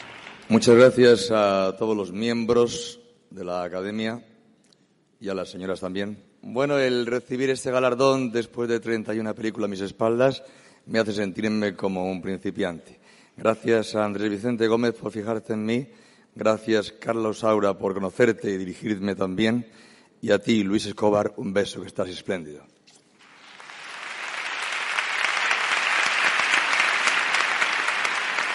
A- a- Ahora que ha sido el día de la hispanidad, recordamos la de Cristóbal Colón. Hombre. También es la de... Qué bueno. Los hermanos Pinzones eran unos marineros. ¿eh? Sí, exacto. Los hermanos Pinzones eran unos marineros que se fueron con Colón, que era otro marinero. Y los indios motilones le cortaron los caminos. Una india muy baja a Colón le hizo una pipa. Esa película tiene dos canciones que son brutales. Una es esa, la de los Qué hermanos bueno. Pinzones, que es buenísima, y luego la de eh, América, hemos descubierto América, esa es, es una espectacular canción. Con tres barcos de papel, como si dijera que hemos descubierto América. Una tierra de ilusión, de riquezas un montón. Hemos descubierto descubierto América. Luego otros vendrán que la estropearán con política ambición. Habrá guerras a granel, luchas sin cuartel y alguna revolución. América, América, hemos descubierto América. Sí, sí, y ahí, y ahí Fernando Esteso no Es aparece. buenísima, buenísima. Y hay una de... ¿Fernando No, este eso no, ¿No sale, no sale, No. no, en esa no. No, no, no. Ese sale es, Ozores. Alfre- es, es Andrés Pajares, sale Pajares. Ozores, sale Fiorella Faltoyano. Y luego sale pues Rafaela eh, Aparicio, o María Costi, eh, José Carabias, Sí. salen sa- Antonio Gamero, Antonio, Antonio Zores, por supuesto. eh, sale Alfredo Mayo, Juanito Navarro, sale, salen al- el propio Antonio Zores, pero, pero no sale Fernando Esteso. Y este eso tiene también la de Al Este del Oeste, Mm. que esa tiene otra canción que es buenísima.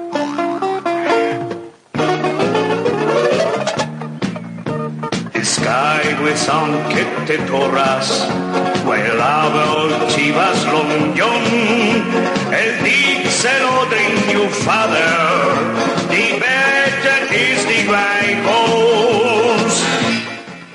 ¡Oh, qué calor, madre!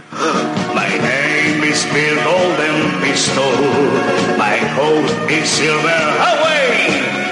I go for todo lo oeste. Qué maravilla. Qué maravilla, por favor.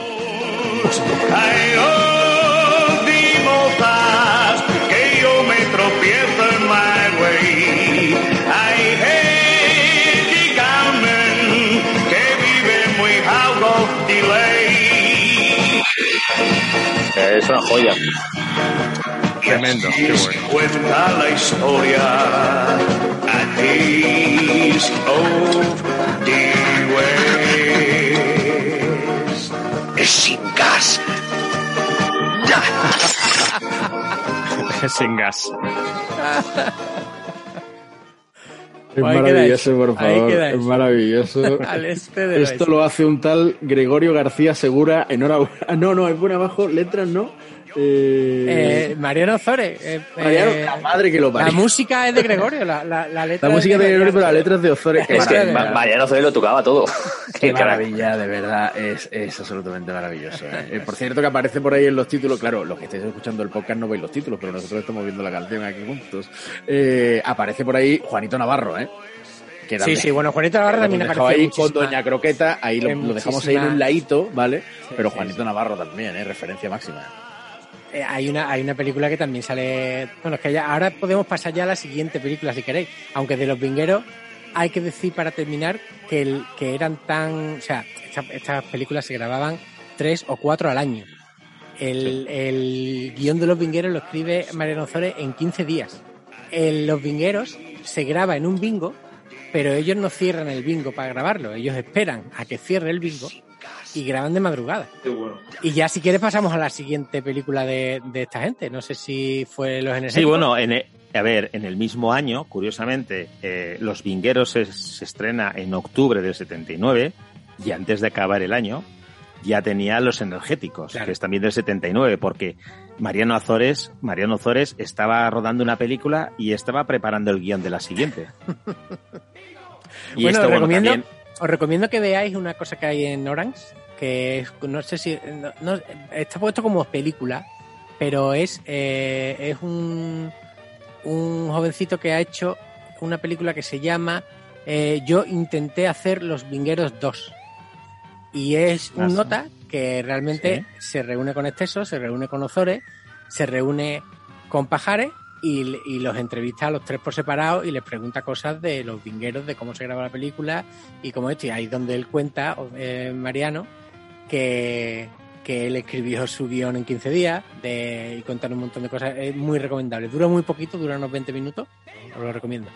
La de los energéticos, pues también es otra, otra trama surrealista. Son dos paletos castellanos que lo que se encuentra un día que se enteran que en sus terrenos van a instalar una central nuclear.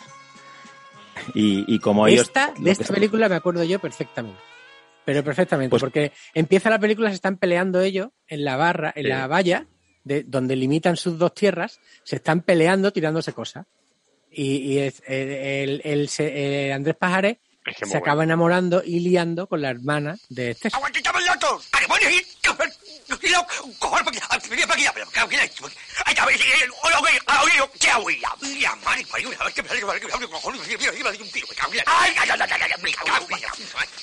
Correcto, porque ahí está la pelea, pues como en, eh, en Hamlet. Aquí lo que tienes es eh, a los mondongos y a los bellotas, que son dos familias enemistadas. Veo que has recibido mi carta. Y supongo que me has citado para reconocer que el pozo pertenece de siempre a los mondongos. Anacleto, que una cosa es saber que el ser español ha vuelto a ser importante en el mundo y otra cosa es ser idiota. Y, y bueno, lo, a ver, aquí yo creo que unos partes, si tú que abordas bien, yo hace tiempo que vi la película y no, no me acuerdo con tanto detalle, pero aquí, por ejemplo, el papel de Antonio Ozo- Ozores haciendo Sí. de jeque Sí, sí, sí. es brutal, porque él lo que hace, él Claro. lo que hace es de un representante de la OPEP. Pues señores, a instancias de los interesados aquí presentes, nos hemos reunido en una agradable comida para tomar decisiones respecto a la instalación de una central nuclear en su pueblo. Bueno, con todo respeto debo decir, y lo digo, que no es así. La, pro- esta protesta que están haciendo ellos para que no les pongan la central nuclear eh, tenga más, más eh, voz y al final está por medio la CIA, eh, todo el pueblo, las, las propias familias que están enemistadas.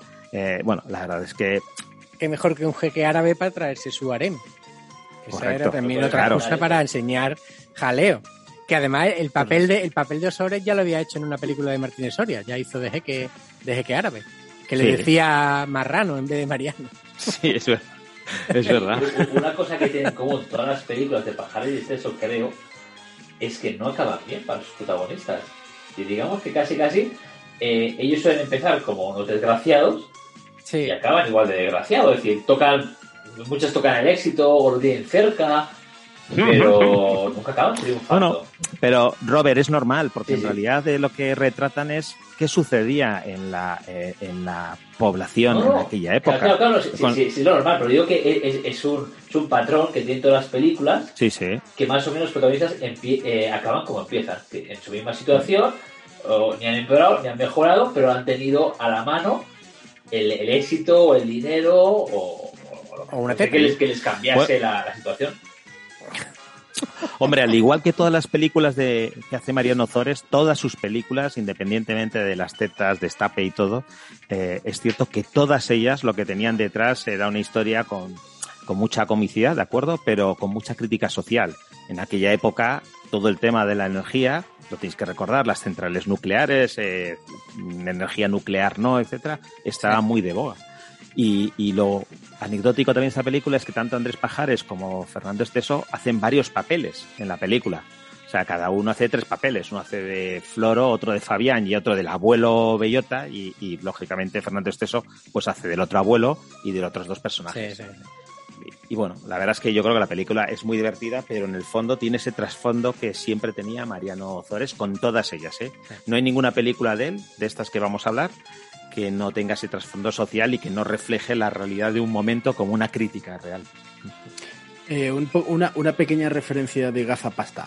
¿Podemos decir que Los Energéticos tiene parte de inspiración en otra mítica película española, denostada absolutamente, protagonizada por... eh, eh, ah, mierda, aparte de, de Paco Gandía, eh, ahora Pepe me da Rosa. la cabeza, Pepe da Rosa, que es Se acabó el Se ac- petróleo. Se, acabó el petróleo.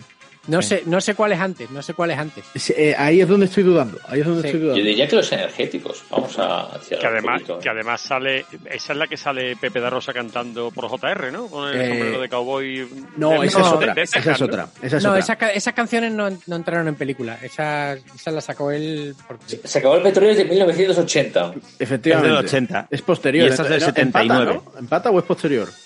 No, es... esta- eh, Sí, se Es grabaría. posterior, es posterior, Yo creo que vamos. mo- moverían, mover, se moverían por lo mismo, pero sí, se- pero... que- que A ver, los es una- energéticos es del 79 y la otra es del 80. Del es decir, que 80. era- Es un año después, sí, correcto. Yo la que digo es la de, de El Cabo de Gata, de Finisterre. Al de Finisterre. Hay que ver la gente cómo está con JR. Claro, pero eso, eso lo sacó él por la serie de JR que yo creo que es posterior.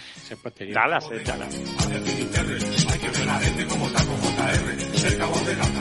A ver, Finisterre, hay Hay que ver la gente como está con JR. Yo comprendo, miro, pienso y me figuro que el que esté siempre en apuro, sin tabaco y sin un duro, estuviera preocupado.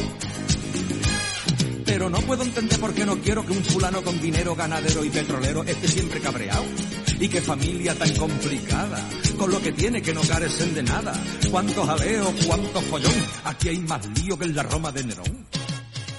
Pasa que en Dallas, como el rollo del petróleo, el tío, el, el Claro, hombre también, era el mandante del petróleo, pues digo, igual es la misma. En fin. Bueno, y ahora sí que podemos, si queréis, ya que tenía muchas ganas David, llegamos al año 80 y entonces ya está, yo hice a Roque tercero. Para mí era mejor.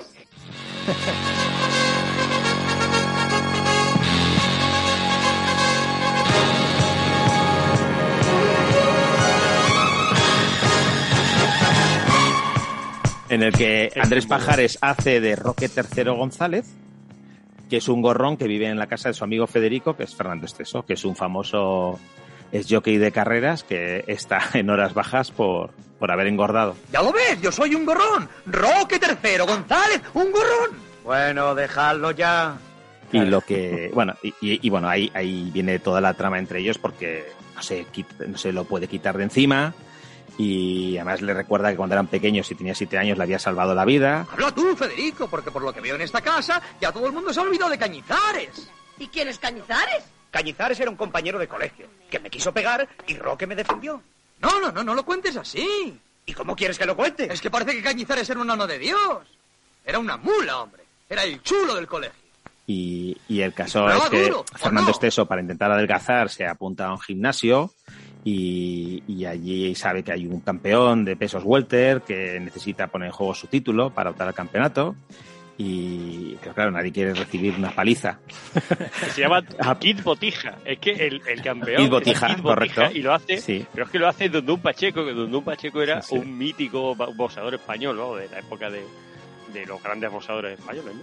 Bueno, el de, el de la película de Manolo Sumer, de Todo el mundo es bueno, el que en la playa se pelea Correcto. con él. El que hace de. Le están poniendo crema, la, la chica le pide que a, a la gente que le pongan crema, en Cádiz además. Y, y cuando le está poniendo crema aparece el Dundun Pacheco diciendo que no toque, que no toque a, la Es que es de coña. Es de coña. No me agarre. No me agarre. Mira, verdad que yo no mencioné nada, ¿eh? yo le digo la verdad. ¿Que, le ha tocado usted el trasero? No, señor, ¿por qué no hace eso? Porque le, ha visto yo que le, está tocando un pecho y le estaba No, tocando. señor, eso es mentira. A usted te lo digo. Que es verdad, mi problema, me va a ¿Qué pegar. es mentira, hombre? ¿Qué? ¿Qué es mentira, leche? Yo no me ella, pero usted no. Esa peli, esa peli está en YouTube, por cierto, no está en ninguna plataforma. Todo el mundo es bueno de, Todo el mundo es bueno. de eh, Manuel Estarán, la- Sumer. estarán las tres, ¿no? Porque está todo el mundo bueno, todo el mundo es todo el mundo demasiado. es mejor, Todo el mundo es mejor y todo el mundo es todo el mundo es demasiado. Eran, eran las Sí, tres. eso, eso es un pelotazo. Sí. Eso es, que, es que yo me acuerdo de ir al cine a ver, a ver eso. Sí, sí, era- eso se veía en el Era unas majaderías, tío, entrando en el, en el baño público allí en Madrid con el tigre. Sí, sí. Hay, un- hay un león, hay un león que te va a comer la que Te va a comer la colita, te va a comer la- colita. bueno. Es que, mira, os voy a contar, venga, os cuento dos detalles de, de Rocket 3. El- la, la historia de cómo se ideó hacer, eh, yo hice Rocket 3, era que Ozores... No te, con- no te consiento que digas yo hice Roque 3. Porque es Ah, Roque Roque tercero, Roque tercero. tercero, Por favor, Roque no te lo consiento, ¿eh? En un programa como el de hoy, no te lo consiento. Porque además te voy a decir una cosa, eh, eh, en mi propio, mm, eh, en fin, eh, flagelo, eh, Roque tercero era el apellido de Roque, no era que fuera el- tercero ordinal, es que era Roque tercero. Sí, ya he dicho, se llamaba Roque III González. Tercero Roque tercero, entonces, es que es muy fuerte. Entonces, la historia era que Ozores, pero fíjate cómo se idea la película. La cosa, O sea, David, como siempre, no nos escucha. Efectivamente, pero bueno. Antonio Cero fue a ver a Pajares. Ganó por, ganó por los pelos la encuesta para seguir siendo director del Sí. programa, ¿eh? Por Sí, un sí. 1%. Eran tres opciones. Croquetas, Pero destitución o continuidad. Ganó croquetas. Después de croquetas, después de croquetas ganó, eh, o sea, el 17% quería que siguiera y el 16 pide ya la dimisión del director, ¿eh? Pero lo más triste es que el propio David votó que se quitase. Votó para que lo echaran. Es lamentable. Bueno, escúchame. Entonces, la, para, que, para que la gente sepa un poco de dónde viene esto. Eh, Ozores, una noche, va a ver a Pajares al teatro, a la función que hacía eh, Andrés Pajares al teatro. Entonces, por lo visto se retrasó la función por alguna historia Y eh, mientras esperaban, o, o- no, podían ese día, no lo sé, se fueron a ver la película de Rocky 2. Rocky 2, la de Apollo Creed y tal. Y entonces el tío viendo la película, Razor, le dice, hostia, pues yo voy a hacer una de boxeo, como está de moda. Entonces iban a hacer la de Roque III. Pero eh, eh, este Esteso mm, protestó y dijo, bueno, vamos a ver, si aquí todos los títulos de las películas que estamos haciendo, que tampoco eran tantas hasta ese momento, eh, aparece el nombre de los dos, Sí. yo como me meto en la película si es Roque III. Entonces la idea no es yo hice a Roque III, por eso le pusieron ese título, ¿no? Entonces, además, además se da la circunstancia de que Andrés Pajares es un, ama- un apasionado del boxeo. Le encanta el boxeo y durante su carrera, él ha dicho muchas veces que le encantaba boxear y así tuvo la oportunidad de mm, un poco meterse en el mundo del boxeo, entrenó y tal y que cual, y, eh, y, la, y la oportunidad que le dio el rodaje de pelear con Don Pacheco, ¿no? Y- Como Robert De Niro. además o sea, por- porque además, eh, por, lo visto, Pajares de niño eh, estuvo en un gimnasio aprendiendo boxeo y peleando y tal y cual. Y bueno, en fin, estas son las cuatro anécdotas. Y después tiene la, la anécdota que para mí es la, la mejor, la, la escena mejor de toda la película, que es la de la báscula. Cuando al tío le están tomando pesaje en la báscula, que la báscula además, cuentan ellos en una entrevista que han hecho por ahí, que la compraron por ahí en un rastro, no sé qué, que era la hostia, y ahora la báscula era en libras en vez de en kilos. Y la escena que se montan. Cállate, cállate, cállate, cállate, que la vamos a escuchar, cállate, cállate. empezado mucho. Lo sé. Aquí pone 135. ¿Kilos? ¿Cómo voy a pesar 135 kilos? No son kilos, son libras. Es que esta báscula es inglesa. Ah. ¿Y cuántos kilos son 135 libras? Espera que ahora que viene Paco faltaba. con la calculadora. Aquí está esto. ¿Qué hay que hacer? Veamos cuántos kilos tiene una libra. Aquí lo dice. Me lo dieron con la báscula. 460. ¿Kilos? Pues debo pesar como una ballena. No, hombre, serán gramos. ¿Y qué hay que hacer? Eh, Si está muy claro, Sí, es ya, una ya. sencilla regla de tres. Si un gramo pesa 460 kilos... No, no, al revés, al revés. tú multiplica eh, mil gramos que tiene un kilo Ahí, por, ahí. eh, por 135 libras que pesa este. Muy bien. Eso, a ver qué peso. 135.000 kilos. No te digo, una ballena. ¿Una ballena? Más que un portaaviones. absurdo. No sé. Eh, eh, Divide espera que sigue. 35 libras entre mil gramos que tiene el kilo. El, el, el, el- el- el- lo- luego lo multiplica por lo que salga. Vale, vale, vale. 29 kilos, 347 gramos. No, serán 347 libras. ¿Y por qué? Porque, por- porque ¿cómo va a pesar este imbécil 29 kilos y medio? Pues no me extrañaría nada, porque después de la paliza que me estáis dando ya no voy a estar en peso, Mosca, voy a estar en peso piojo. Ah, no, si ya sé lo que hay que hacer. Sí, hombre, menos Sí, mal. Espera, espera. Y ahora viene. 60 gramos se restan de 135 libras. ¿no? Eso. Y, y- y lo que queda se multiplica, se, se multiplica por la... Se, Sí, se multiplica por la edad de tu padre. Por 76 años que tiene papá. Ya, hombre, mañana llamas a la embajada inglesa que te cómo está la libra. Eso te lo digo yo, a 30 duros. Entonces, este, eh, ¿cuánto pesa? Vamos a ver, 4.040 duros.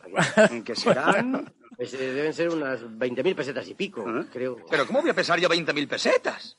Yo que sé, lo ha dicho este. Que lo digo yo. Bueno, ya está bien, hombre. Lo que está claro es que tú sigues gordo. ¿Yo? Sí, todavía estás gordo. 150 flexiones. 150 flexiones y tú vete a hacer vale, puñetas vale. con la calculadora de las narices. Sí. No me Es digan que esto no es mítico. Es que esto se lo Tremendo. pone a los hermanos Mar, lo que te decía antes. Es que esto lo hacen los hermanos Mar. Y, y es que da la vuelta al mundo. Y aquí lo tenemos nosotros, vamos. Madre mía de mi alma. Qué Chencho, porfa, dame el, da- dame el caprichazo y pon lo del detergente pilón, que yo estoy haciendo este programa solo para escuchar eso, por favor. Los observan por la mirilla. Verás el alegrón que les vamos a dar. A su puerta llamaremos con la tremenda ilusión de que tenga un barrilete del suavizante Pilón. La lora se me bueno, ¿qué es esto? Ay, ¿Lo ves? Se ha corrido la voz de que damos menos. Pues el fuerte da todo lo que puede, corre. Ay, Es que muy bueno, tío.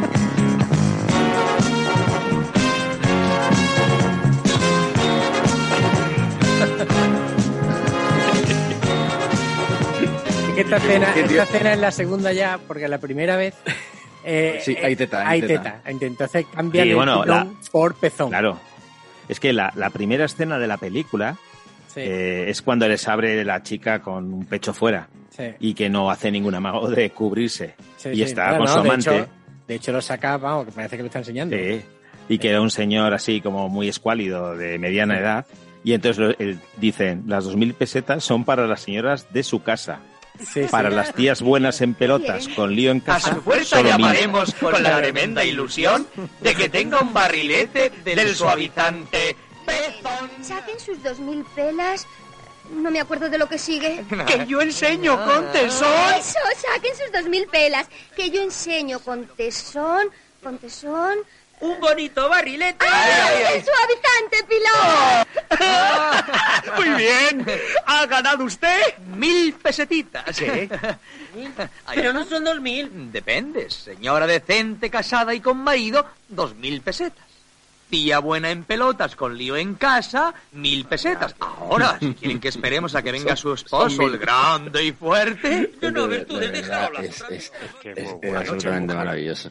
Esto hoy en día, también hay que pensar, ¿eh? Eh, hoy en día no se podría sacar nada así en la tele, ni en la tele, ni en el cine. Bueno, Y en el cine así tampoco. no, o sea, se saca de otra forma, pero, pero así no pero se sí, puede sacar. bueno, pero ¿eh? si es que le han dado palos a Santiago Segura por la última película, donde eh, este Leo Harlem le dice a, a, a la Pedroche, le dice, eh, ¿dónde quiere que se las meta? Que se la, que se Sí, las, sí, sí, sí, sí. ¿Dónde quiere que se la meta?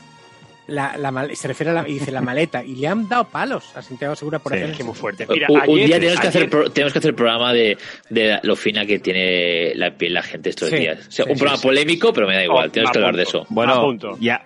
Este, este Ya. programa ya es un poco de eso, Ya. ¿eh? Oye, ya, ya sabéis la polémica que hay con James Bond. James Bond lo que dicen es que tiene que morir ya, porque es un personaje arcaico, machista, violento, Sí. un asesino, borracho, y que eso tiene que acabar. Pérez Reverte dice que es que, que en esta última película es un poco moña. Sí. A Y, ver, y- y Pérez gran, Reverte gran también. oyente nuestro. Bueno. Saludos a Pérez Reverte. Sí. No, oye, oye, que yo encantado, ojalá nos escuchara, es un un tío al que me encantaría conocer, joder. Pero, a ver, que bueno, que tenemos también una tendencia muy marcada, ¿no? Yo no lo he visto, pero dicen que hay, mucho- hay pues- muchos guiños al final de James Bond Yo ya. te- estamos Sí. hablando de que estamos ya creando un Superman que es bisexual, me parece, ¿no? Yo- Es el hijo, ¿eh? es el hijo de Superman. El hijo, el hijo, el hijo. Super, su- super, super, Supermanito, el nieto del padre de Superman, concretamente. Superman, Supermancito. Super- en fin, vamos, vamos, A vamos ver, pero mira, vamos a pero yo eso, este no, pero te, te voy a decir una cosa, te voy a decir una cosa. Yo no, yo no veo mal ese Yo giro, tampoco. Yo tampoco. en absoluto, porque es un personaje nuevo, Exacto. con una identidad Sí, nueva. No, pues, lo puedes crear como te dé la gana. Si, si ahora mismo, Bien, bien, bien, bien. afortunadamente, vivimos una, en una época en la que, en la que mm, todos y todas somos iguales, pues no pasa absolutamente nada y además conseguimos concienciar a la población, sobre todo al sector más joven, que es el que pueda consumir cómic, y bueno, el joven y no tan joven. Pero un personaje que ya existe, de repente introducirle esas sensibilidades es contradictorio con la propia identidad del personaje. Ahí es donde yo creo que se genera polémica. Que el hijo de Superman sea eh, bisexual, mm, pues da exactamente igual, porque es un personaje nuevo. Igual que, igual que Trunks en Dragon Ball tenía los, los pelos morados. Pues da exactamente igual. Todos eran morenos y de repente aparece uno con los pelos morados. Ayer- Pues da igual, porque es nuevo. Eh, eh, esto pero, dicho- pero, pero en pero en el caso de James Bond, pues, pues evidentemente genera eh, extrañeza en el espectador, porque normalmente el espectador de Bond se ha visto toda la saga, no es un espectador casual, y se encuentra con algo que no forma parte de la identidad del personaje Bond en, Pero, en pero- transcurso es todos los que años. igualmente, y, y- y ya pues ya para acabar de ya salirnos del tema del todo de lo que va el podcast, porque las redes sociales no estaban muy muy activas hace 10 años, obviamente, pero cuando fue la elección de Daniel Craig como James Bond, no lo querían. Decían, ¿cómo va a haber un James Bond rubio? ¿verdad? Y con esa ¿Verdad? pinta. Eh, eh, que que Eh. gente que si lo veía feo, que si era rubio, que si no daba el toque de Bond. Y luego ha sido una maravilla. Pero hubo una polémica impresionante. Es decir, la gente no lo quería para nada. Bueno, Roger Moore, Roger Moore es rubio, ¿no? De hecho. Robert, acuérdate cuando eh, Marvel decide matar a Peter Parker en el, ulti- en el universo Ultimate y, y el nuevo Spider-Man es de raza negra. Miles Morales. En sí. aquel momento, Sí. claro, Miles Mor- en aquella época eh, no había redes sociales, pero se montó un gran alboroto porque habían decidido que Spider-Man fuese de color negro, aunque fuese Sí. una historia paralela. Sí, ya pero es otro, es otro funciona, ¿no? personaje. Es otro personaje. Y, y- y por cierto, que Claro. yo, yo verano estaba en casa de mi madre, donde tengo todos, todos, todos los cómics, la- los 20.000 o 25.000 Sí. que debo tener, y estaba, estaba intentando así curiosar un poco, y vi justamente el primer cómic donde sale Miles Morales, y dije, uh, esto debe tener su valor a lo mejor, y creo que ya vale por mil dólares, o así. Claro, sí, sí. Esas Sí, cosas claro, que, claro. que te compras en su día que valen 3 o 4 dólares, pero luego como se hace famoso el personaje, pues se re- revaloriza mucho. Esto que tú Bueno, has dicho vamos- antes de la, vamos a de la volver, piel venga. tan fina, déjame que te que haga un comentario. Este, esto que tú has dicho de la piel tan fina que tenemos ahora un poco todos, ¿no? Eh, que me parece un tema fantástico para hacer un podcast. Eh, ayer precisamente estuvieron poniendo en la tele Torrente 5. Y claro, yo creo que Santiago Segura, mm, desde la posición que él tiene, que se le reconoce una persona comprometida, digamos, con la causa, en fin, de todo tipo de opciones sexuales, por así decirlo, ¿no? Eh, tú ves con detenimiento el guion de esa película y ves las burradas que dice y, y- y, bueno, le dice, bueno, ya este tío, ¿qué está haciendo? Mm, eh, es, es, ¿Lo está haciendo por las buenas o por las malas? Pero claro, Sí. él lo hace como una, como una parodia total. Claro, es un personaje que, existe, que existe en España, por desgracia. Sí, sí. Sí, pero es que es brutal. Claro que sí. Es que, pero ese guion, eh, como venga uno que se la coja de la piel fina con papel de fumar, no pasa la criba, ¿eh? ¿Por qué no lo vea? Y, en fin. Bueno, pues venga, vamos a darle, dale para adelante. Vale, pues en el año 81 eh, Mariano Zores hace dos pelis, que es Los Liantes y Los Chulos. Y bueno, pues vuelve, vuelve a rescatar a, ¿a títulos- quién. Los títulos, títulos ya Bueno, pues, Claro. pues ahí Ahora tiene que tengan a- los, están los, están los, los dos. Claro. Los dos. Pues aquí están los tres, porque no podemos olvidar nunca a su hermano Antonio, que no falla. Y en este caso son tres timadores que van por recorriéndose las playas de, Anta- de Andalucía, engañando a la gente. Y que, bueno, la esposa de, de uno de ellos, en concreto la de Fernando Esteso, que se cansa de él porque no tiene trabajo estable ni seguro y la amenaza con dejarlo si no cambia el tipo de vida, entonces deciden hacer un último intento y es timar eh, a un millonario que es supersticioso y que, y que lo que hace es perder mucha, mucho dinero, grandes cantidades de dinero cada noche y lo que se hacen pasar, en este caso Amador, que es Andrés eh, Pajares, por lo que se denomina un hombre elefante, ¿no? Una persona que trae suerte a los demás. Y bueno, la verdad es que le sale, le sale bien y, y gana mucha pasta. ¿eh? Y incluso la gente hace larguísimas colas para, para conseguir ese cambio de suerte y a cambio de un- una aportación económica. Y bueno, pues en esa película se desarrolla con esta, con este argumento de timar, que también era muy típico, pues os podéis imaginar, ¿no? Lo que, lo que es. Y es tipo de película, bueno, pues lo que decían ellos, es la misma película con distinto guion. Y en el fondo es así. A mí me parece que estáis completamente locos. ¿Jugar yo a la ruleta? Eh, sí, tú, con el dinero de los tres, eh, con un procedimiento que ha inventado este. No, si no puede fallar, ya sabes que yo soy infalible. Bueno, verás, ha utilizado dos máquinas calculadoras con San Blas. Ah, con San Blas no, ensambladas, que no es lo mismo. Pero tú dijiste que había que rezarle a San Blas por si acaso. Sí, pero eso es para la tos, eso es otro Ah, asunto. que ya. Eh, bueno, esta de los liantes es posterior a la de los chulos, ¿no, Luis? No, los liantes eh, es, va, va antes que la de los chulos. Sí. Pero igual O la al mismo grabarían, la, la grabarían al Es mismo que- tiempo, como el señor de los Es que la graban. Sí, efectivamente. Estamos por delante de Porque- la gente.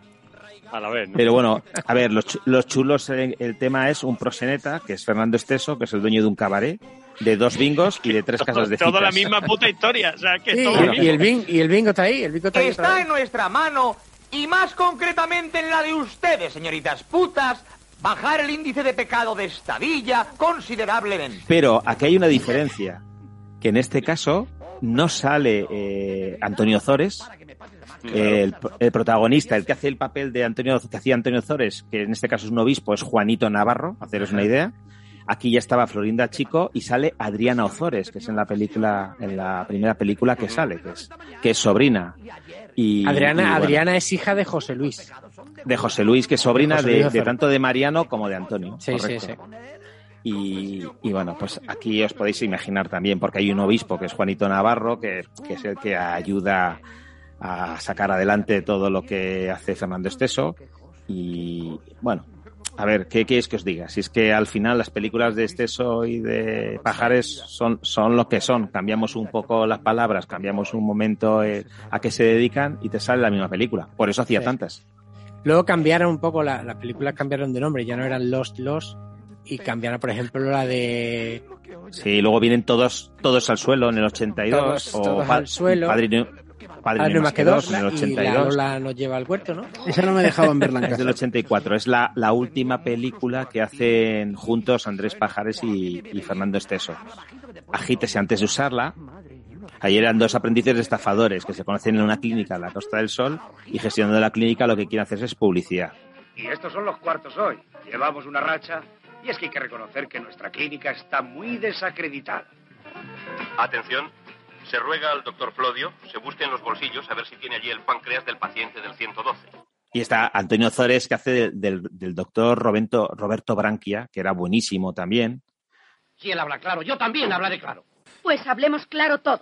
¿Eh? El doctor Branquia, que es el cirujano jefe, se ha cargado en lo que va de año 30 pacientes. Operó de apendicitis a un enfermo del riñón. Pero a ese no le molestará nunca más el apéndice.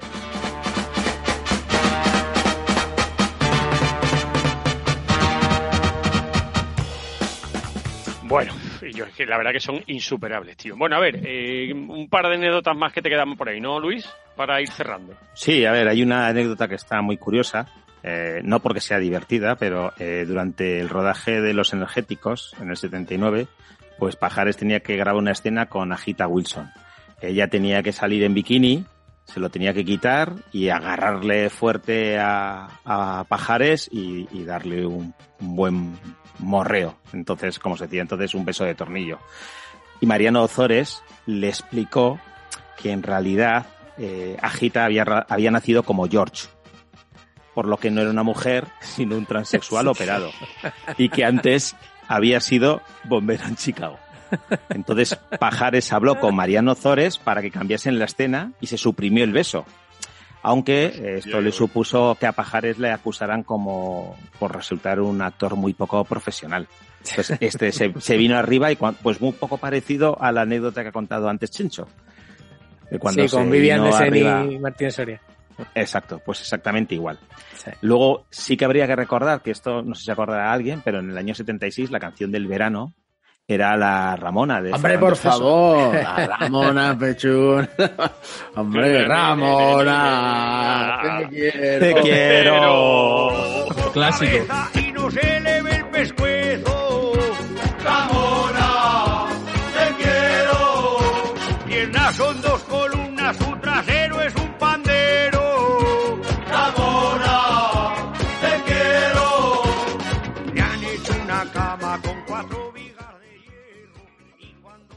Y luego para cerrar, Julio Iglesias, el grandísimo Julio Iglesias, padre de todos nosotros, Portero del Castilla. portero del Castilla, llegó a afirmar que había un hombre en la tierra que ligaba más que él, ¿eh? y que era Fernando Esteso. Claro. No está nada mal, ¿eh? No está nada mal. Y luego siempre, siempre han dicho Pajares y Esteso, siempre han, se han jactado de haber ganado poco dinero, en realidad, con todas las películas que, que Claro. hicieron, ¿sabes? Ellos dicen que en realidad eh, lo que ganaban eh, era una mierda, textual. Eso dijo Andrés Pajares en una entrevista. Que por cierto, lo, lo- antes he comentado que pusieron ayer Torrente 5 y salen los dos. Salen los dos. Un, eh, ya bastante mayorcetes, ¿no? Y con- A ver, eh, Pajares, la última película es Torrente 5 en el 2015, 14. Antes había hecho La daga de Rasputín en el Esa es- 2011. esa es la segunda parte tuvo oro de éxito. Moscú. También tuvo éxito de taquilla esa película. ¿eh? Esa hacía de, de ruso. Esa fue la última película después de su participación en Torrente 5. Bueno, pues nada, muy bien. Hasta aquí esto nos ha dejado una puerta abierta a hacer una segunda parte con, con la continuación que podría ser, ¿no? Todo esto que hemos comentado antes de la escopeta nacional, de, de Berlanga, de José Luis Cuerda y de toda esta cosa de la, de la comedia española que tan magnífica, que nos ha dejado tan grandes títulos. Bueno, pues yo creo que podemos pasar de capítulo, ¿no? Vamos a ir viendo porque antes de, de nada, mm, esa continuación de lo que os comento mm, tiene mucha intrahistoria, ¿no? Eh, Yo creo que de eso nos puede hablar Robert. Robert, tú, tú tenías algo ahí en- que nos querías contar, ¿no? Eh, no. No. Ya, ya quise acabar el programa. Robert, no sabe- Robert, Robert ha venido, ha venido hoy, Robert. No, está en un túnel. Está escondido, ¿no? Sí, sí. Sí, le estaba troleando. Pues era raro que David se haya equivocado. ¿eh? No, no, eso, no- eso no pasa nunca. Nos equivocamos nosotros. no me he equivocado, cabrones. ¿Qué dice? Venga. Bueno, yo he intentado ver quiénes han sido los sucesores de, de, de los Ozores, Esteso y Pajares, porque realmente crearon una escuela. No, solo hace falta no escucharnos a nosotros, sino escuchar a cualquier persona de nuestra generación, cómo estas películas les ha marcado tanto. Y si no sabemos diálogos completos y escenas y una cantidad de buenos artistas y, y- y cómicos que tenemos en España, pues obviamente tenía que seguir esta, esta tradición. Entonces tenemos eh, el primer grupo, las primeras personas que siguieron un poquito la, la estela de Esteso, Pajares y Ozores fueron Martes y Trece. Busco un hombre para casarme. Y yo una quiniela de 14. ¿La tiro? No, la tira, la tira. Ah, tiro la tira. Pues la tiro. Tú con esa cara no seduces ni a una superviviente de la guerra de Cuba. Venga, tía, ¿no ves que estamos trabajando, joder? No, joder, no. Amar y procrear un hijo para el Señor. Vámonos aquí, que estamos como una chotilla. Quiero un hijo nuestro. Martes y Trece, que empezaron justo cuando estaban a punto de acabar eh, Esteso y Pajares, su, su relación profesional. Empezaron a, a hacer películas en 1982. Hicieron cuatro películas. La primera que pasó un poco así sin pena ni gloria fue Ni te cases ni te embarques, cuando aún eran tres. Sí. Eh, la segunda también, que tuvo un poquito más de éxito, aún eran, eh, aún eran los tres, aún estaba con, con Fernando Conde. Era La loca historia de los tres mosqueteros, que es muy divertida. Es verdad, ¿vale? sí. De Sí, Mariano Ozores. Sí, sí, sí. ¿vale? Y obviamente estaba Antonio y Nadiuska. eh, yo creo que era un pack completo. Sí. Eh, o los tres o ninguno. Y lo que sea del uno ha de ser de los demás. Todos para uno Es un buen comienzo. pero queda corto, hace falta algo más. Todos para uno y los tres contentos. Yo lo encuentro soso. No me lo podéis negar.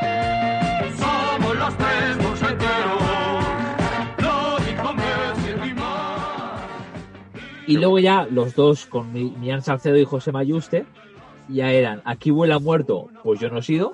Claro. Buenísima. Muy buena, muy buena. La mejor de todas con Tu diferencia. le Juk- tu le de la semana. Bueno, buenísima. buena.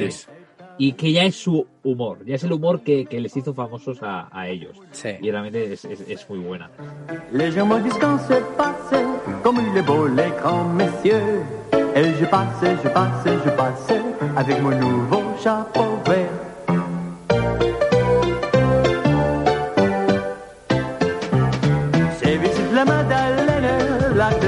Y luego yo ya tengo como eh, la última de ellos y para mí, yo diría que es la última película de la España está cañí, sería El Robobo de la Jojoya. Sí. Sí, sí, sí. Que aún mezcla algo de destape, ¿sabes? Y humor así un poquito absurdo. Sí, hay, hay destape en las dos. En, la- en las dos de última de Mate 13 hay destape. Sí, pero la que huele a muerto la es que es muy buena. La que huele a muerto está muy creo que no está suficientemente reconocida. Les he reunido aquí para condenar a los acusados y, si es preciso, demostrar su culpabilidad. Como abogado defensor, protesto. Denegada. Porque yo estoy convencido de que estos dos hombres utilizaron la premeditación para robar el ojo de Nefertiti. Proteste. Protesto. Muy bien. Denegada. Y en el robobo de la jojoya hace un cameo Emilio Aragón. Es verdad. Que se lo encuentran en un. En un. en el corte inglés. Porque Sí, sí, sí. está todo en el corte inglés. Luego, justo el mismo año que, que se estrenó El robot de la joya, también se estrenó Ni se te ocurra dejar de verla. La película, la única película que hicieron juntos, Cruz y Raya. José Ah, pues- Mota- pues no, la, no la Muñoz. conocía, fíjate, no, no conocía Sí. esa película. Porque luego sí que es verdad que Juan Muñoz, no sé si Sí. es Cruz o Raya, eh, como director, actor y guionista, Sí. hizo dos más, que es Jame Mate Ja- Jame Mate. y Equipo Ja. Y equipo Ja, sí. Que sigue este humor así un poquito casposo, fácil, Hombre, y tanto. ¿sabes? Y tanto porque el que hace de MA en equipo Ja es el de los chunguitos. es el, Es que claro, estamos hablando ya de de, los niveles de, de William Wyler, eh, de, de- de, claro, grandes guionistas de... Les voy a contar la historia de estos pobres gitanitos que por cosas que no hicieron toda la pama le buscaba y se tuvieron que ocultar. No, no, pero esto para que la gente se queje de pajeras y exceso, y exceso Claro, ¿sabes? Exacto. Esto es como, como llegó a evolucionar. Luego, obviamente, tenemos maravillas como Campamento Flippy y esas cosas que, bueno, que antes arrancarte los ojos que, que verla. Se le va a cambiar la vida porque incluso alguno de ellos cuando menos se lo espere le aparece gitánica que le trae lucha burrillo y su vida va a cambiar. Y mire usted, se lo casa y mire usted. Atención en equipo Ja. ¡Vámonos! Equipo Ja. Equipo Ja. Equipo Ja. Bueno, y, y, y que no se te olvide los morancos. Oh, no, espérate que aún no ha acabado. Ah, vale. El siguiente eran los morancos con Ah. su película Sevilla Connection. Sevilla Connection. 1992, la única película que han hecho, por suerte para todos. Pues amenazan con una nueva, ¿eh? ¿Sí? Sí, están escribiendo, están escribiendo un guioncito documental, peli- eh, película sobre, sobre, sobre ello. Yo, yo creo que va a estar bastante interesante. Y luego ya eh, voy a acabar con dos, dos clásicos. Uno es un maestro, que es Chiquito de la Calzada. Hombre. Que realmente me pongo de pie porque... ¿Quién no le gusta Chiquito de la Calzada? Decir, realmente que no le guste no es una buena persona. Sí. Que hizo tres películas. Aquí llega Condemor, El pecador de la pradera. Un momento, ¿no han oído algo así como campanas? ¿Campanas? ¿Campanas? Sí, oigo campanas, pero no sé de dónde. ¡Eh! ¿Dónde está? Venía aquí, rápido. Venía aquí. ¿Y qué hay de lo mío?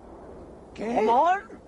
Grande que América y nos toca el loco del pueblo, maldita sea mi estrella. Copita aquí, Serie de la pradera Candemore.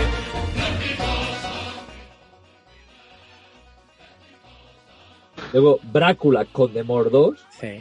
Y la mejor que por de pillarla es Papá. Piquillo, Joder, qué mala, qué horror, qué horror. Muy mala. Muy Qué mala. buena. Y mira que me quiero a chiquito, pero es que son muy malas. Pero, pero Chiquito también tiene una escena en, en el oro de Moscú que puede ser de las mejores escenas de Chiquito de la historia. Él hace de padre del protagonista. ¿No lo habéis visto esa escena? No, no, no. No me acuerdo. Papá, mira, he venido con un amigo. Quítate la braga, torpeda. Toma, tómate esto que te sentará muy bien. Está bien afeitado, sí. Estás desvariando, que desvaría. Trae para acá la botella, braje pronto hilo. Un poquito más, abuelo. No eches mucho.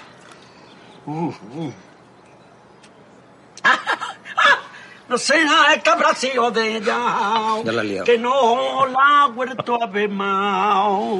Hay que echarle. A ver si va a hacer daño. Pues ya va a hacer daño. Mm. ¿Qué te lo ofrece, hijo? ¿Y usted, señor? pues verá, ya me ha dicho su hijo que usted combatió en la guerra. Y en los dos bandos. Joder. ¿Y conocería usted a personajes ilustres de entonces? Lustre había mucho. Y había mucho más disquita. Generoso, ¿para qué te voy a contar? No, no, rojos ilustres, del bando de los republicanos. De eso había menos, pero había, había. ¿Y no conocería usted a un tal Tajuña? Tajuña.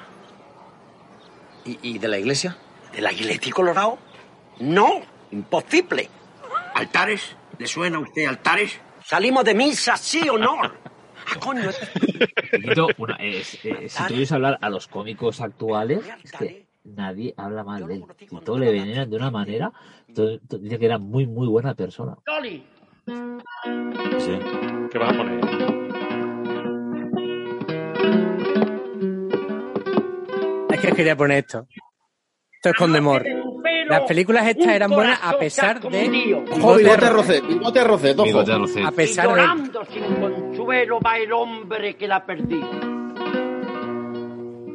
Pregunta de puerta en puerta si alguien la ha visto pasar y tú lo tienes guardado y no quiere contestar. ¿Qué has hecho, samaritana? ¿Qué has hecho de mi querer? Que te llevaste el agua sin dejármela beber. Qué bueno, buenísimo. Drogadura esto. Ahora, ahora.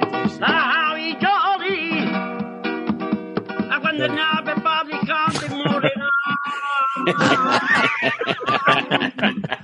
Por mejorarlo. Es que se la suda. La humedad. La humedad. La humedad. Estamos esperando hace tiempo. Estamos esperando hace tiempo. Es la bulería, es que es muy bueno. Y detrás está Bigota Roseca bailando, imitando a Chiquito, ¿sabes? Cante more. Eh, te cante more, cante more. Aleluya, aleluya. Soy condemor. Hay una cosa, oye, eh, hay una cosa que hay que decir. A ver, cuando hablamos de, de Chiquito Calzada, que nosotros. Oye, ¿el, programa tenemos- este va a durar Sí. seis horas y media o cómo No, va no, el- escúchame, nada, nada. Una cosa. Hay gente, más. hay gente que está Calzada, comprándolo por fascículos, ¿eh? a, a los más jóvenes, o a los que no son tan mm, pureta como nosotros, que nosotros hemos visto el boom de Chiquito y el final de Chiquito, es que hay que recordarle a la gente más joven que cuando sale Chiquito en la tele, en Antena 3, el programa que es el de los chistes, es que era toda España hablando igual que Chiquito. Era horrible. Con demor, fistro. Hasta luego, Luca. Hasta luego, Luca. ¿eh? Venga, por favor. Era horrible, era Y lo horrible. dijo. Si, ganó, si ganó Carlos Moyá el abierto de Australia, me parece que fue, y en el discurso cuando le dan la copa dice hasta luego, Luca. es que muy fuerte. Es que es muy fuerte. Este era chiquito. Fistro, tío. Fistro, Fistro llegó a ser luego a... Fistro, Dodenal, Pero- toda esa parafernalia. No llegó nunca a ser aceptado como, como palabra. ¿Y qué ¿no? pasa, torpedo? No, no llegó, no. ¿Torpedo? Yo tengo amigos que les sigo saludando cuando les veo que pasa, torpedo.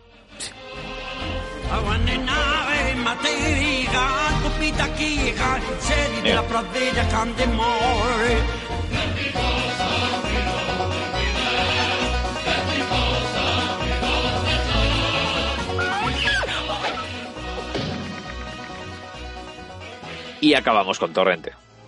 Mi nombre es Torrente. José Luis Torrente. Torrente que debe haber sido el final de, de la etapa de la España cañí, de estos chistes fáciles, de estos personajes. No creo que hasta dentro de muchos años se puedan hacer películas como estas. Y más pues con cómo está la sociedad hoy en día, que como comentábamos antes, que la gente tiene la piel muy fina. Yo reconozco que soy un fan de Torrente, me encanta Torrente 1, muchísimo. Cada vez que la veo me gusta aún más. Creo que eh, Santiago Segura crea un personaje increíble de una crítica a, a la sociedad. Con Javier, Javier Cámara lo hace impresionante. eh, con Tony Leblanc. Me encanta. Realmente Torrente 1 tiene tantas capas que, que- que no te la acabas. Torrente- Preave, Chuslan Preave, eh. Cuidado, eh. Preave, la gran Chuslan Preave. Sí, sí, y, sí. y una pena, Neus Asensi que ahora reniega de todo eso. Y es, es una pena. es una pena. Pues sí.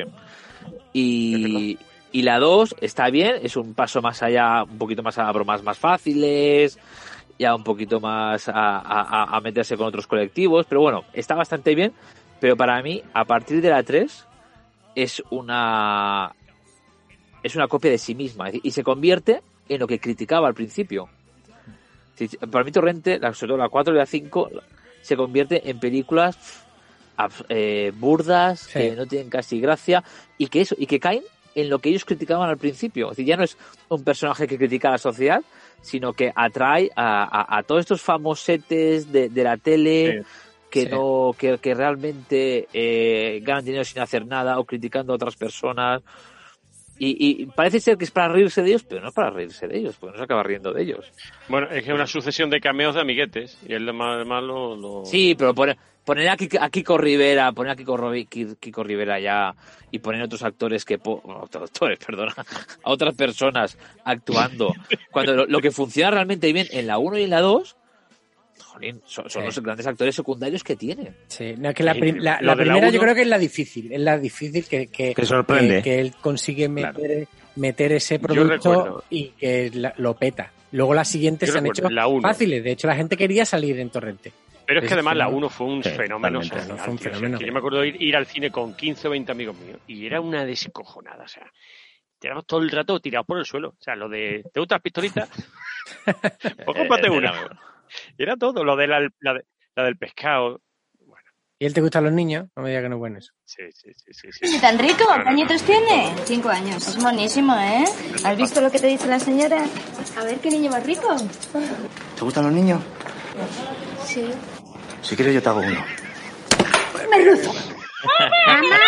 Y ponlo de, y ponlo de chinita, chinita, ven Sí. para acá. Esto- ¿Qué cree, que soy un es oso panda? Cheneta, Cheneta. Cheneta, ahora. ¿Qué cree, que soy un oso panda? Cerdo dulce. ¿No le gusta? ¿Cómo va a gustar? Si esto es corteza como mermelada. ¿Y esto? ¿Para tocar tambor o qué? Tráeme cubiertos. Tráeme el segundo plato, llévate esto. Y trae pan. Sí. Chinita, chinita. Chinita. Chinita, ahora. Calla, calla, calla. ¿Tú cachondeo? ¿Es bambú? Esto, esto es lo de los opanda. ¿No yo de sopanda? No, ¿Y el pan? no hay pan. ¿Que no hay pan? La puta calle. Realmente hoy en día sería imposible hacer, hacer esa película. Mira, Sí, sí, pero efectivamente, Es que además el efectivamente. restaurante se llama El Rollito Guay, el, el Rollito Guay. O sea, hay que es todo. No, la primera y la segunda es, son muy, muy, muy La muy habitación buenas. donde vive el tío todo llena de mierda. Y en la segunda es en la que aparece de ruido el calderón, ¿verdad? Sí, yo creo que sí. Creo que sí. Es, la, es la que él está en Marbella. que a mí me gusta mucho el final, que, que, que el José Luis Moreno, Sí, maligno, que ya, se- ya, ya se vean Sí. sus formas, lanza, la- lanza, un, lanza un torpedo, Sí, él lo desvía y dice para Gibraltar, o de España o de nadie. ¿Sabéis, sabéis, todo, eh, sabéis que Santiago Segura tiene un restaurante japonés en Madrid, ¿no? Mira. ¿Lo sabéis? Ah, no, no lo sabía. Restaurante Ah, sí, Minabo. es verdad. Es verdad, es verdad. Restaurante Minabo. No sé si seguirá abierto, no lo sé, pero yo, yo recuerdo pasar la- y decir, hostia, un restaurante se llama Minabo. Y no me acuerdo quién venía conmigo y dijo, "Ah, es el de Santiago Segura, está muy bien aquí por, aquí por Chamberí. Y, pero no, no he llegado ir, no he llegado a ir nunca, no Bueno, sé y, si... la, y la mítica nos hacemos unas pajillas. Sí. Es que es toda la película, toda, toda la película desde, desde el principio hasta el final con. Y, de- y, ha- y ha vivido el cuento las cinco restantes. Sí, yo creo que ya, ya- ya ya ha Torrente ha acabado ya. sí. Yo creo que ya. Sí que, abierto, ha abierto Minabo. Sí, sí. ¡Ah! ¿Qué vamos a hacer nuestra primera cena en Minabo? Ostras, pues también, pues también. Ah, no, ¿qué dices aquí? Cerrado permanentemente. Oh, Ah. oh, vaya. Me debe 20.000 pesetas de whisky. Nada. En fin. Bueno, ¿algo más, Robert? ¿O No, le damos ya yo, creo- yo, lo, lo único que, obvia- obviamente, eh, haremos un programa sobre ello, pero yo quiero destacar la figura de, de, de Leslie Nielsen como Sí. cómico, porque es mi, mi devoción. Obviamente no es, no, no- no es una, no, no es un humor casposo, pero sí haces con ingenioso, con muy buenos diálogos y, y grandes películas como Aterrizar como puedas, Harlo como puedas, Mr. Magoo y otras muchísimas más. Entonces, bueno, Esto haremos programas sobre ello, obviamente, Sí. pero, pero a vale eso le pena. vamos a dedicar. A eso le vamos a dedicar un, un- un programa, ¿eh? A, a la comedia americana de esta tipo top top eh, top secret y de ahí para arriba, ¿no? Sí, Para tener Nielsen, etcétera, etcétera. Y Bueno, gracias pues vamos a ver. a, a- por un momento, David, gracias a Spanish Movie, tenemos a Chiquito de la Calzada con Leslie. Nielsen. A ver, a ver. El cine español requiere mis servicios. ¡Qué responsabilidad! Almodóvar, Alex de la Iglesia, Guillermo del Toro, Amenábar. Por fin una película de prestigio y quién sabe, un Oscar. Si este caballo viene de bonanza, para decirte siempre la juventud, maté en agosto la calor apretaba. Spanish Movie, que es una película que a mí me Sí, es muy O sea, divertida. A mí me hace Es muchísima buena. gracia. Sí, tiene, un par de muchísima gags muy gracia esta película.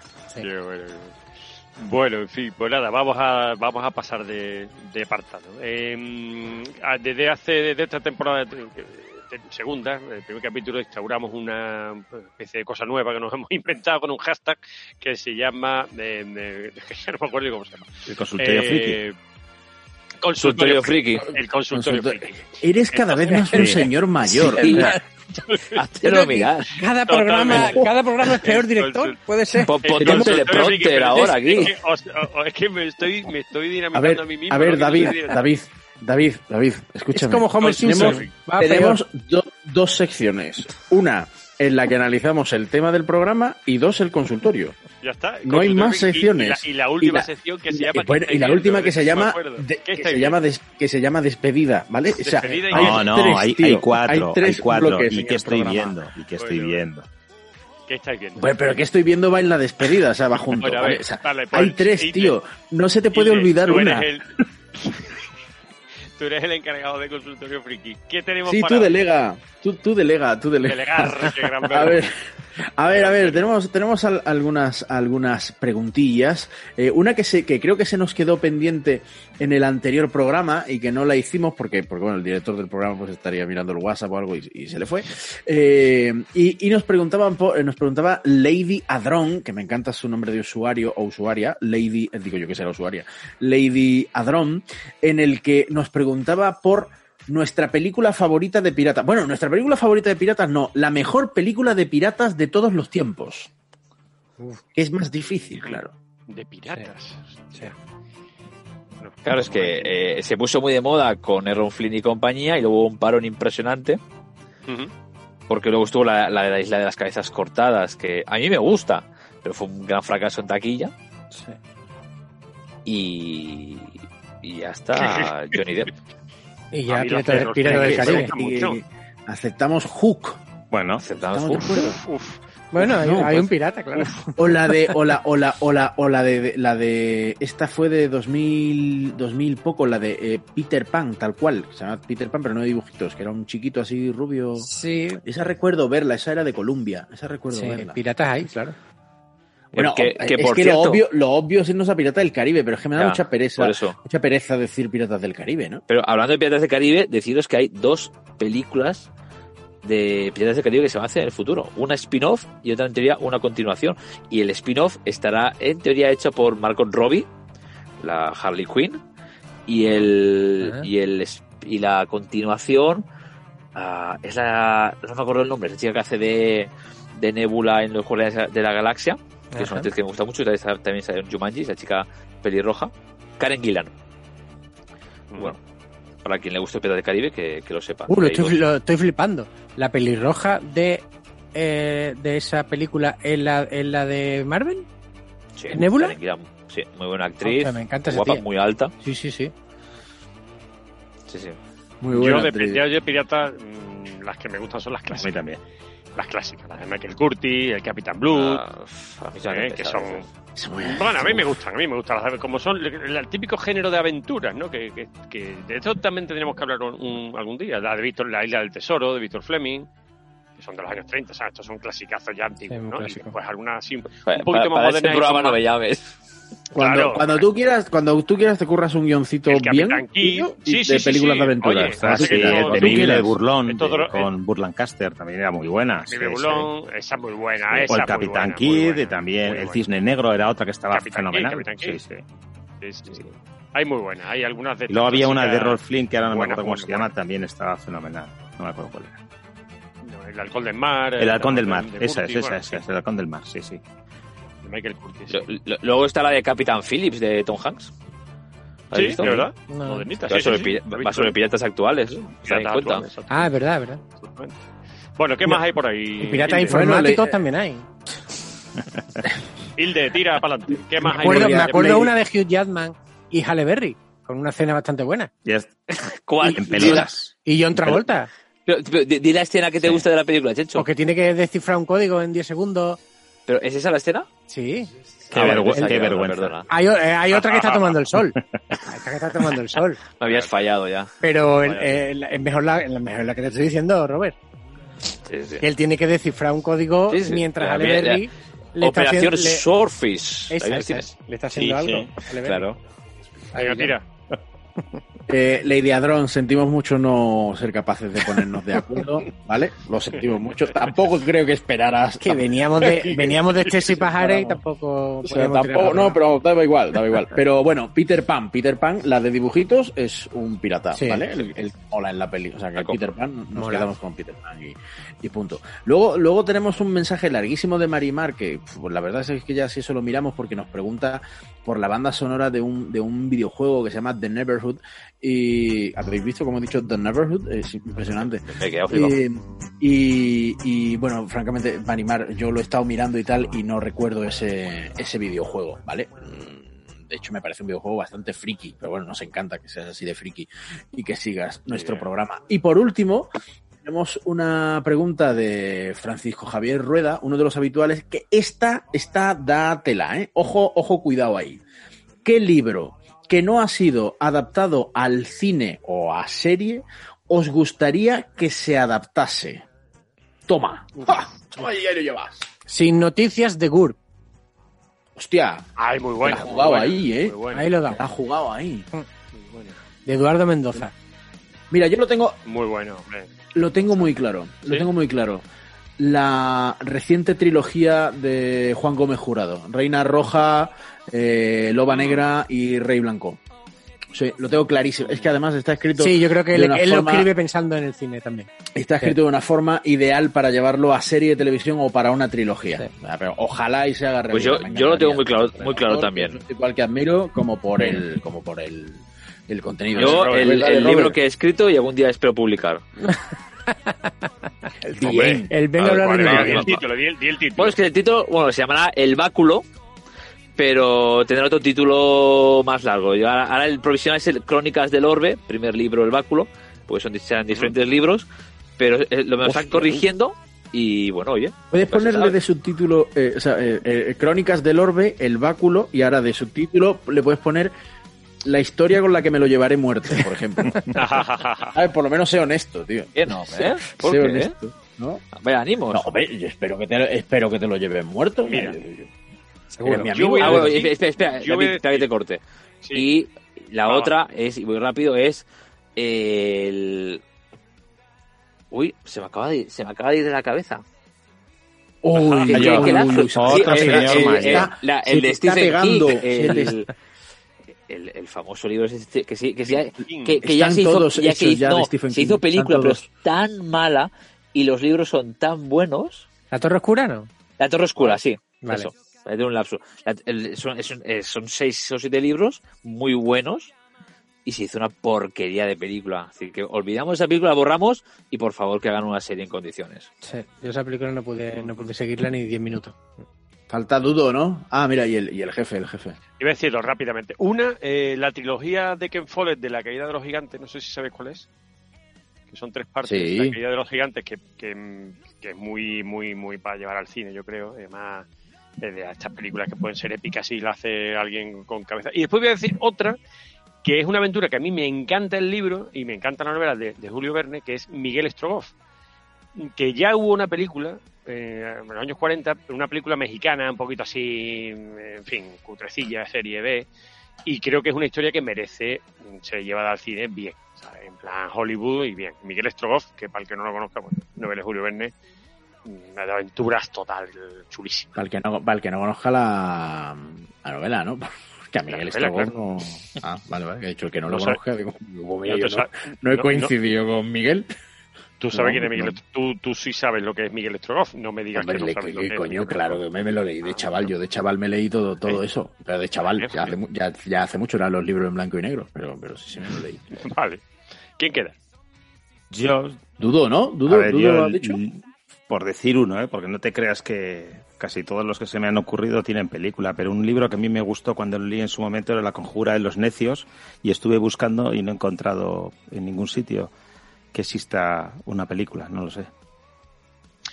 Eh, pero creo que hay peli que no se llama exactamente La Conjura de los Necios, pero es la misma historia. Bueno, yo como tal no lo encontré. Eh, Tendría que hacer memoria de cómo era la peli esta. Ay, bueno, en fin, no me acuerdo. ¿Quién falta? ¿Falta alguien o No, ya está. estamos todos? Estamos, estamos, estamos y con pues- esto pues nada. cerramos el consultorio friki, pero hay Pues que recordar a nuestra audiencia masiva que por favor nos manden tweets con el hashtag consultorio friki con su pregunta. Da igual el tema, nosotros vamos a intentar responderlo como buenos frikis que somos, sepamos de ello o no, aparentaremos que sabemos. Nos pregunta sobre deducciones, deducciones del IRPF, lo intentaremos. Nos pregunta si debes casarte con tu pareja, te aconsejaremos. Estamos ahí, somos tu hombro, por supuesto que no. Eh, hola Inma, un beso. Eh, estamos ahí para apoyarte en lo que sea necesario y puedes contar con nosotros siempre, claro, porque somos frikis y estamos aquí para apoyarte.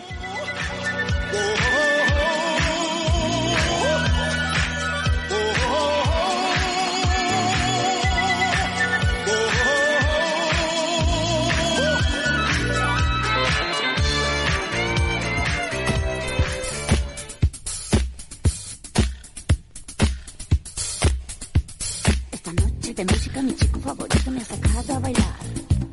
Y mis ojos de hierba se ponen a soñar. Muevo mis caderas, los ritmos me enloquecen. Reímos y bailamos, el ritmo me golpea y siento que el deseo... Bueno, pues ya nos queda solamente el final. eh, el que estáis viendo. Breve, por favor, ¿vale? Sobre todo si vais a hablar de la historia esta del calamar, mm, resumimos. Lo de los ¿Quién calamar lo dejamos para el final, ¿no? Empiezo yo. El calamar, por supuesto, pero lo dejamos para al final, lo hablamos todos. Eh, he visto Free Guy, que no sé si lo comentamos la semana pasada, que me ha gustado mucho. Y, y he visto Tiempo, la última de Chamalayan. La Ay, de la buena, playa, no la he visto. la de la playa, me ha gustado mucho. Me vuelve un poquito a.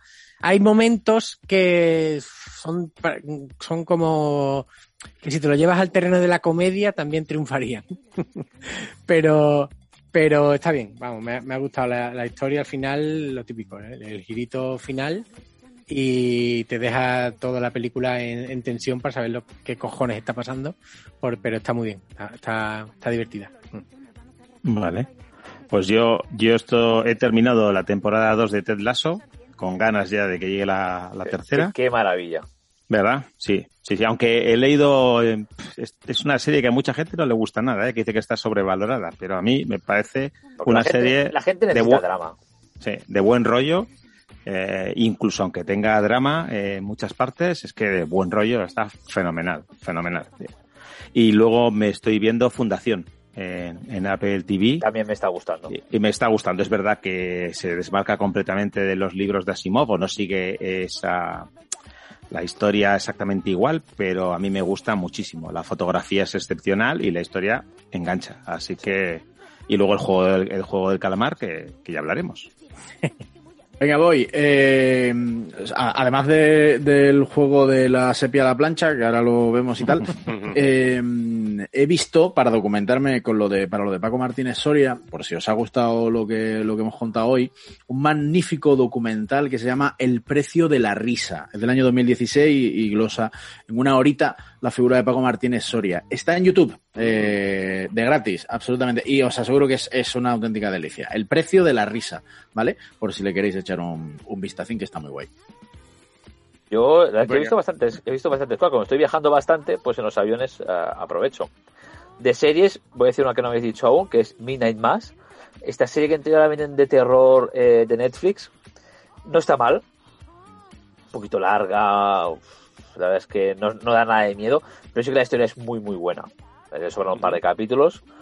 Y luego de películas he visto la de The Many Saints of Newark, que es la de la precuela de Los Soprano. Me ha gustado mucho.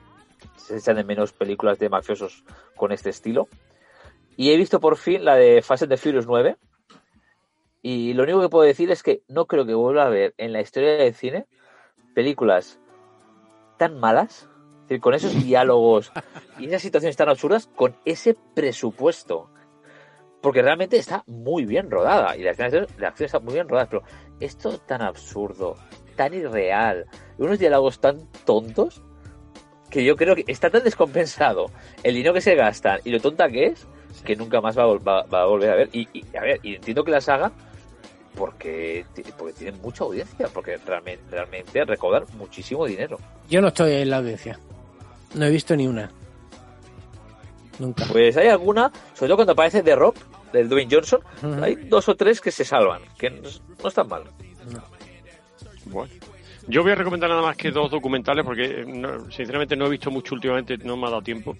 Y son do- dos documentales de dos figuras clave de- del deporte español, la verdad. Que uno es el de Luis Aragones, que igual Hilde ya lo ha visto también. El de Luis Aragones, La huella de un sabio. No, se llama El sabio del éxito, ¿vale? Si no te importa. y, y, y- O del sabio del sitio. Bueno, pasa que el, el título en el que está en el Movistar mm, para buscarlo es La huella de un sabio, pero es verdad que el título Pues digamos, habrá pillado La huella de un sabio. Te lo digo porque formé parte. Si es Sí, la sí, producción sí. que hicimos en la federación, Es formo parte de ese trabajo. Gracias. Es una Gracias. maravilla. El mérito, es, el mérito es para mi buen amigo Rafa Zapatero, pero gracias. Es una maravilla. Te cuenta la trayectoria completa y es acojonante. Y después el otro es el de Severiano Ballestero, que también está en Movistar. Y creo que ese se llama Sebe Artista Leyenda o Artista que te cuenta toda su trayectoria con imágenes, tío, brutales de cuando gana el Open Británico, el Máster, eh, su etapa final, cuando ya se enferma y demás. y con testimonios de gente de su familia, ¿no? Igual que el de Luis Aragonés, que sale su- sus dos hijos. Y, en fin, dos recomendaciones de, de dos documentales que se ven en 45 o 50 minutos y son espectaculares. ¿Quién falta por ahí? Eso. Nada, el calamar. El calamar. El calamar, pues venga, yo como no he visto nada, todo lo que me digáis es Pues spoiler. entonces, voy a, como yo sé que a Luis y a Chencho les ha gustado un poquillo, voy a empezar a hablar yo. Me parece sobrevalorada. No voy a decir mucho porque porque porque Hilde la está viendo aún. Me parece muy sobrevalorada. Me parece que desde el principio sabes lo que va a pasar. Le sobran como mínimo dos o tres capítulos. Hay una escena, o hay unos capítulos que aparecen unos VIP que no tienen nada que ver y no aportan so- absolutamente nada. Y las, las subtramas que, que hay no aportan nada a, a la serie. Sí, sí. no, se- se- basa el éxito en que hay sangre, en que en los juegos, que sí que son divertidos, la escena de los juegos está muy bien, pero para mí, a mí no me ha aportado mucho y algunos trozos estuve tentado de pasarlo rápido porque me aburría. Bueno, eso, a Che- ver, Chencho, Chencho te va a contar un, un truco para eso, ¿verdad, Chencho? Sí, eh, esta, esta serie la puedes ver en 1,2 por. Porque Netflix Sí, pero no, no. Tiene no la opción de eso. darle un poquito No, para adelante. ya. Y si le das un poquito para adelante no pasa nada, ¿eh? Se ve exactamente igual porque es igual Sí, de- pero no se, no se oye Ah, igual, no. ¿eh? Porque yo hice la prueba y se oye un poco metálico. Sí, se- no se oye un poquito Yo, yo- yo- más- yo creo que se tiene que respetar el trabajo de, de, de- de la gente de que, que trabaja en, pues, en, en la cultura, cine y arte. Y, y me parece una falta de respeto el hacerlo así. No, para eso no- la paro. Para yo eso no, yo, no lo, yo no lo he visto así, ¿eh? Yo, yo eso lo, hay partes que son lentas y, y yo propuse eso a, a Luis, pero yo no la, yo la he visto entera y la he disfrutado entera y, y pausadamente. Y hay cosas que he vuelto a ver, porque una vez que he acabado la serie, eh, he querido volver a verlo para darme cuenta de algunas cositas. Que no quiero contarle Sí. nada y No contamos. spoiler. Sí. Pero Yo voy por el voy por el quinto capítulo y se titula eh, joder, no me acuerdo.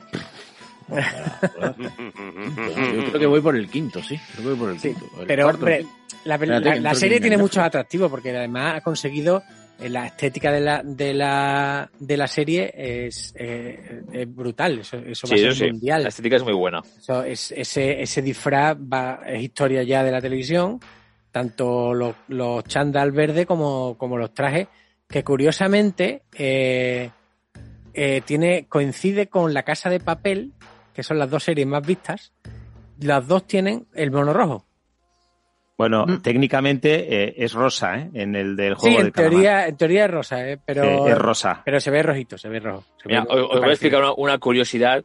Como ahora va- viene Halloween y está muy de moda, el, va a estar muy de moda el disfraz este de- de- Sí. del juego de la sepia. Pues, eh, y es un chándal verde con unas zapatillas Vans blancas. Sí. La marca Vans ha, ha visto aumentada las ventas de, est- de- de estas zapatillas blancas un 7800%. Y probablemente sea Está muy mal, ¿eh? probablemente sea solo muy mal. para solo para Halloween. No, yo creo, o sea, no, yo, yo creo Bueno. que va a molar, igual que se pusieron de En- moda las, las zapas amarillas Sí. de Uma Thurman en Kill Bill, por Eh, ejemplo, exacto, que siguen costando 99 dólares. Pero ve, eh, en esos datos, por ejemplo, la protagonista, Ho Jung Jung, que se, Sí. que se llama la, la chica, en su perfil de Instagram, eh, esto le ocurrió también a los protas de la Casa de Papel, ¿eh? ha pasado de 400.000 fans a 17 millones de seguidores. Joder, claro. Eh, las eh, búsquedas en Google de zapatillas blancas sin cordones han aumentado un 145%. La búsqueda de camisetas blancas con mangas verde y un número en el medio han aumentado un 35%. Claro. Y en Amazon ya hay más de 2.000 resultados si pones disfr- disfraz juego de calamar, eh, Claro. juego del calamar en el, en el buscador. O sea, estamos ante un, ante un fenómeno que se da, yo creo que, que se da una vez al año. Esto, no sé cómo Sí. lo harán, me parece, o sea, ojalá aprendiera yo a hacer estas cosas, pero yo creo que se genera una vez al año y que en este caso le ha tocado ya el relevo a la casa de papel, que creo que ya, no sé, que, que va Sí, para abajo. Yo no la he visto, no he visto esa última mm, media temporada, Primera parte, volumen volumen 1. Pero creo, o sea, ya no veo a la gente hablar como se hablaba antes de la casa de papel y sin embargo sí veo en redes sociales sobre todo a todo Cristo haciendo memes, o sea, yo, yo he entrado en la serie por el meme de la protagonista del primer juego, ¿vale? Esa protagonista. La muñeca. ¿Vale? Heidi la muñeca, ¿eh? Sí, sí, sí.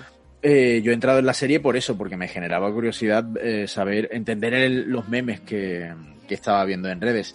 El planteamiento me parece muy chulo, los juegos me parecen muy chulos, pero eh, todo lo que ocurre entre juego y juego se me hace eterno.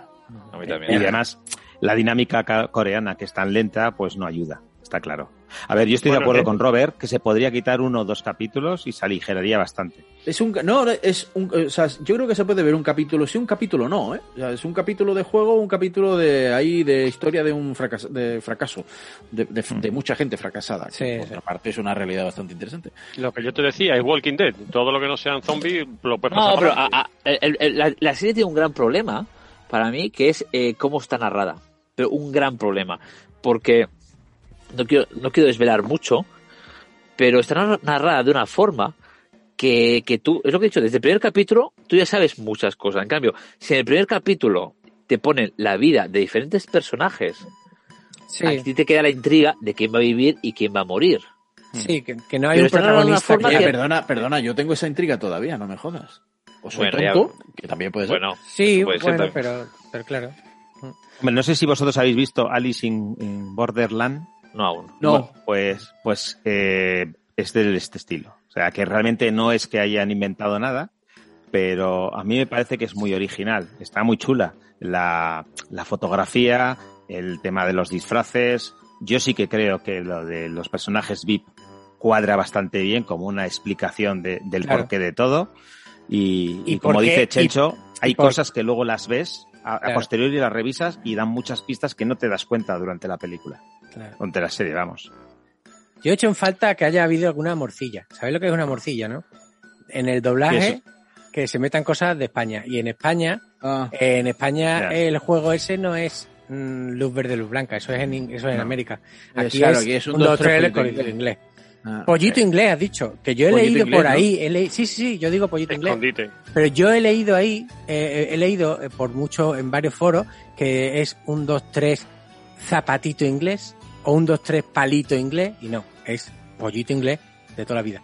bueno, y luego hay un- hay en un- Andalucía es pollito inglés. En Andalucía es pollito Pues inglés. Y luego hay un momento que, que es que no quiero desvelar nada. Hay una que la ¿Por qué cada vez que decís no quiero desvelar nada me jodéis la vida? no, No, di que sí. Tienes razón, Hilde. es una, es una, es una frase que se utiliza cuando nosotros jugábamos de pequeño y había uno que no valía, eh, lo, Cascarón decla- de huevo. lo declaramos cascarón de huevo. Y en la serie se habla de ese término, pero se dice que es eh, el eslabón más débil. Entonces, mm, podrían haber metido un poquito más, yo qué sé, algo más aquí, más de aquí. Es lo que he echado yo. Yo, y, y aparte se me ha olvidado decir a mí que el final es, el último capítulo es malo, malo, con avaricia. No el estoy de final es acuerdo. mal- el, No final hables es- no estoy de mucho, acuerdo. no hables mucho. el final es malísimo. Algún día malo. debemos elucubrar una, una teoría, cuando queráis, acerca del final de las series en la época del vídeo bajo demanda. Mm, Porque sí. creo que con la llegada del vídeo bajo demanda, como las series no tienen por qué tener final, sino que se pueden estirar al infinito hasta que la audiencia decae y el producto aburre, los finales son siempre malos. ¿sabes? No se vende la serie como un producto cerrado con una narrativa de esto empieza aquí, pasan unas cosas y acaba aquí. Sino que, pues venga, ya la, la casa de papel, pues venga, aquí ya vamos a inventar Eh, la y- de eso- y eso se- para eso que se esto nota, siga ¿eh? durando y Sí. luego el producto sea una mierda. Con perdón, eh, con todo mi Sí, pero es que esta, casa de papel. pero esta serie sí es un, es un, es un material original. No, no está basado Sí. en un libro ni en un cómic. Está hecho Pero- para serie Sí, pero, y con pero un lo principio y un lo final. o sea, yo entiendo, o sea, leo que hay segunda temporada. Con lo no, cual no, ya todavía no, lo todavía no. pero, Todavía pero, no. puede- pero, pero puede sabe. haberla. Claro, puede haberla. ya, pero por ejemplo, a mí. Al la- director la- le da pereza, le da pereza hasta, hasta Sí. escribirla, ¿no? Ahora mismo. Ya, Le ha dicho que no la tiene ni escrita y que no sabe lo que va a hacer, que es verdad que Cua- mucha cuando gente vea la- se la lo está mandanga, pidiendo. Claro, la ya- mandanga de dinero, lo visto. a Esta- esto lo La escribió pereza- él en 2008, ¿eh? La pereza se cura con dinero. No La escribió no en, os 2000, preocupéis. en 2008, escribió, escribió la serie A- y no a- ha a encontrado a las- nadie las- que la me gustan las series que están, que están escritas ya antes de empezar a rodarlas y que están ya pensadas. Por ejemplo, la, eh, la de Queen's Gambit, la de esa de, de Sí. ajedrez, que estaba Sí. escrita para seis o siete capítulos, explica la historia, es como WandaVision, me encantó, está explicada para esos capítulos. La de Midnight Mass, esta que os he dicho ahora, que es muy, muy tipo Stephen King también, Está, está pensada para que dure X capítulos y que no continúe nunca. Sí, y a mí eso y- me gusta. Y, y Prison Break, no te jode, eh, mira luego. Tío, qué mala era la segunda temporada. Claro, claro. Son series pensadas para más de una temporada. Y me parece bien si no van improvisando, pero es que luego van improvisando, coño. Sí. Mm. Sí, sí, van improvisando. No, pasó con Flash Forward. Y ya está. ¡Ay, qué lástima, joder! Qué Flash, buena era. Forward. Joder, era me buenísima. me encantaba la Era serie. buenísima Flash está, Forward. Está tío. en Amazon, por si, por si la queréis ver otra vez. Y yo la tengo en no, DVD en casa. En- Sí, yo la compré, ¿eh? Me La compré. Flash Forward. Qué lástima. Vamos cerrando el chiringuito. Vámonos, venga. sí. ¿Queréis Vámonos. decir- esta- queréis es que me he mantenido callado porque como no he visto nada, me- no puedo decir- ¿Ya habéis Oh. terminado? Ha sido, ha sido el mejor momento del programa. Espera, hagamos una cosa. Eh, eh, rap- eh, encuesta rápida acerca de si David tiene que verla No, o no. no, no, de- yo voto de- sí, de- yo voto sí, Sí, que David debe ver el juego del sí. Tiene que verla. sí. No, tiene que verla todo el mundo. que No, no, no, no, diga si, la quiero ver, si no, si no, no es que no la haya visto porque no, Ah, me ha- vale, no vale. me ha dado tiempo, no me ha dado Vale, tiempo, pero la voy a ver, la voy a ver. Pero no, no, no la veas con tus hijos, que es la polémica que hay ahora. No, no, claro, bueno. no, joder. Niños de no, 8 te voy a- años viendo la, serie. No. Te voy, a, te voy a comentar, en el telediario ha salido estos días que, que hay una cierta polémica ya en los colegios porque están viendo que los niños están reproduciendo eh, los juegos, Sí. en algunos casos con cierto punto de violencia y están un poquito ya con la oreja Esto es- tiesa.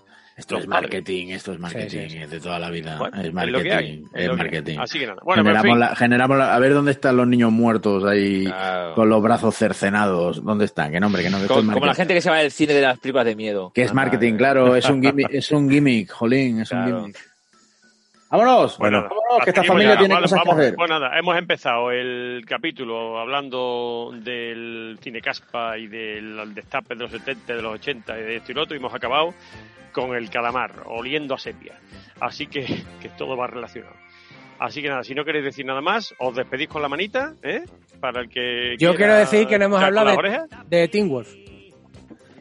Pero, eh, y, hoy, y hoy, y hoy Ni de no, se ha hablado, no se ha hablado de ninguna película. Jolín, pues tenía yo una coña de Nicolas Cage y ahora se me ha olvidado, pero la tenía hilada con Paco Martínez Soria y no la apunté.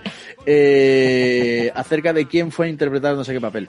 Eh, hoy no hay ninguna película, que yo sepa, de las que hemos hablado, en la que salga Jennifer Garner. no, la hay. La hay. La hay. Yo he no- se ha nombrado una película No que sale macho. Jennifer Garner. Hostia. Venga. Es- ya os dije que iba a poner la trampa en cada programa. Vaya reto, tú. Venga, vaya todo el mundo a reescuchar el podcast. Hay que Eso. escuchar los Sí, que comentarios. además nos ha quedado, el mamón de Robert. nos ha quedado corto. Que además nos ha quedado corto, nos ha quedado corto. A ver Yo quién lo creo que sé averigua. Que, lo averigüen y lo, que lo pongan en Twitter. Que, nos eso, pongan, eso, que nos pongan un tweet, el que lo averigüen. Yo creo, que yo creo que los vingueros. Oye, Robert, una pregunta. Se te oye bastante mejor. Eh, ¿Ya no estás en Alcatraz? Ya, bueno, estoy saliendo ya. Ya estoy, estoy en el túnel, ya de, de camino a, a casa. Pero muy largo, está a la otra punta del país. No, de hecho ahora se te oye perfectamente, o sea, mucho Sí, mejor sí. que en todo el programa. no sé qué haces, tío, de Es la verdad. magia. Sacando- Pues voy a- me voy sacando la- acercando a mi router. Está sacando la cabecita por las alcantarillas estas de las películas de Nueva York que salen llenas de humo. Eso. Vale. Bueno, pues Bueno, pues pórtate bien, pórtate bien y no vuelvas a Alcatraz, macho. Bueno, venga, Eso. señores, que nos cierren el bingo. Venga, venga. Vale, Oye, que la próxima, la próxima cita la tenemos en Halloween, eh. Ojo. ¿no? Halloween. Ojo. Ah, sí, sí. Ahí ya tenemos ojo. preparado, ¿eh? Haremos algún spoiler en Twitter, ¿eh? que tenemos Sí, sí. también preparado. Preparado, preparado, dice. Hala, bueno, Sí, preparado, como tú este. sabes. Adiós. Este. verbo- Besos y abrazos. eufemístico. Nos vemos. Hasta el próximo programa. Adiós. Adiós. No ha estado mal, ¿verdad? Espero que se hayan divertido tanto que les anime a volver a su videoclub a pedir otra película mía. Yo por lo menos me esforzaré para que la próxima sea tan divertida o más que esta. Les agradezco mucho que me permitan entrar en su casa para charlar con ustedes un rato. Ya saben dónde tienen un amigo. Ah, no se olviden de rebobinar la cinta antes de devolverla a su videoclub. No, hija, no. ¿Te das Queen? ¿Te das Queen? ¿De qué, Queenie? Queen, de- de- de- ¿cómo está la cosa? Hasta luego, Luca. Al ataque. Un rayo de No puedo. Es que hay que dejarlo, no puedo. España, very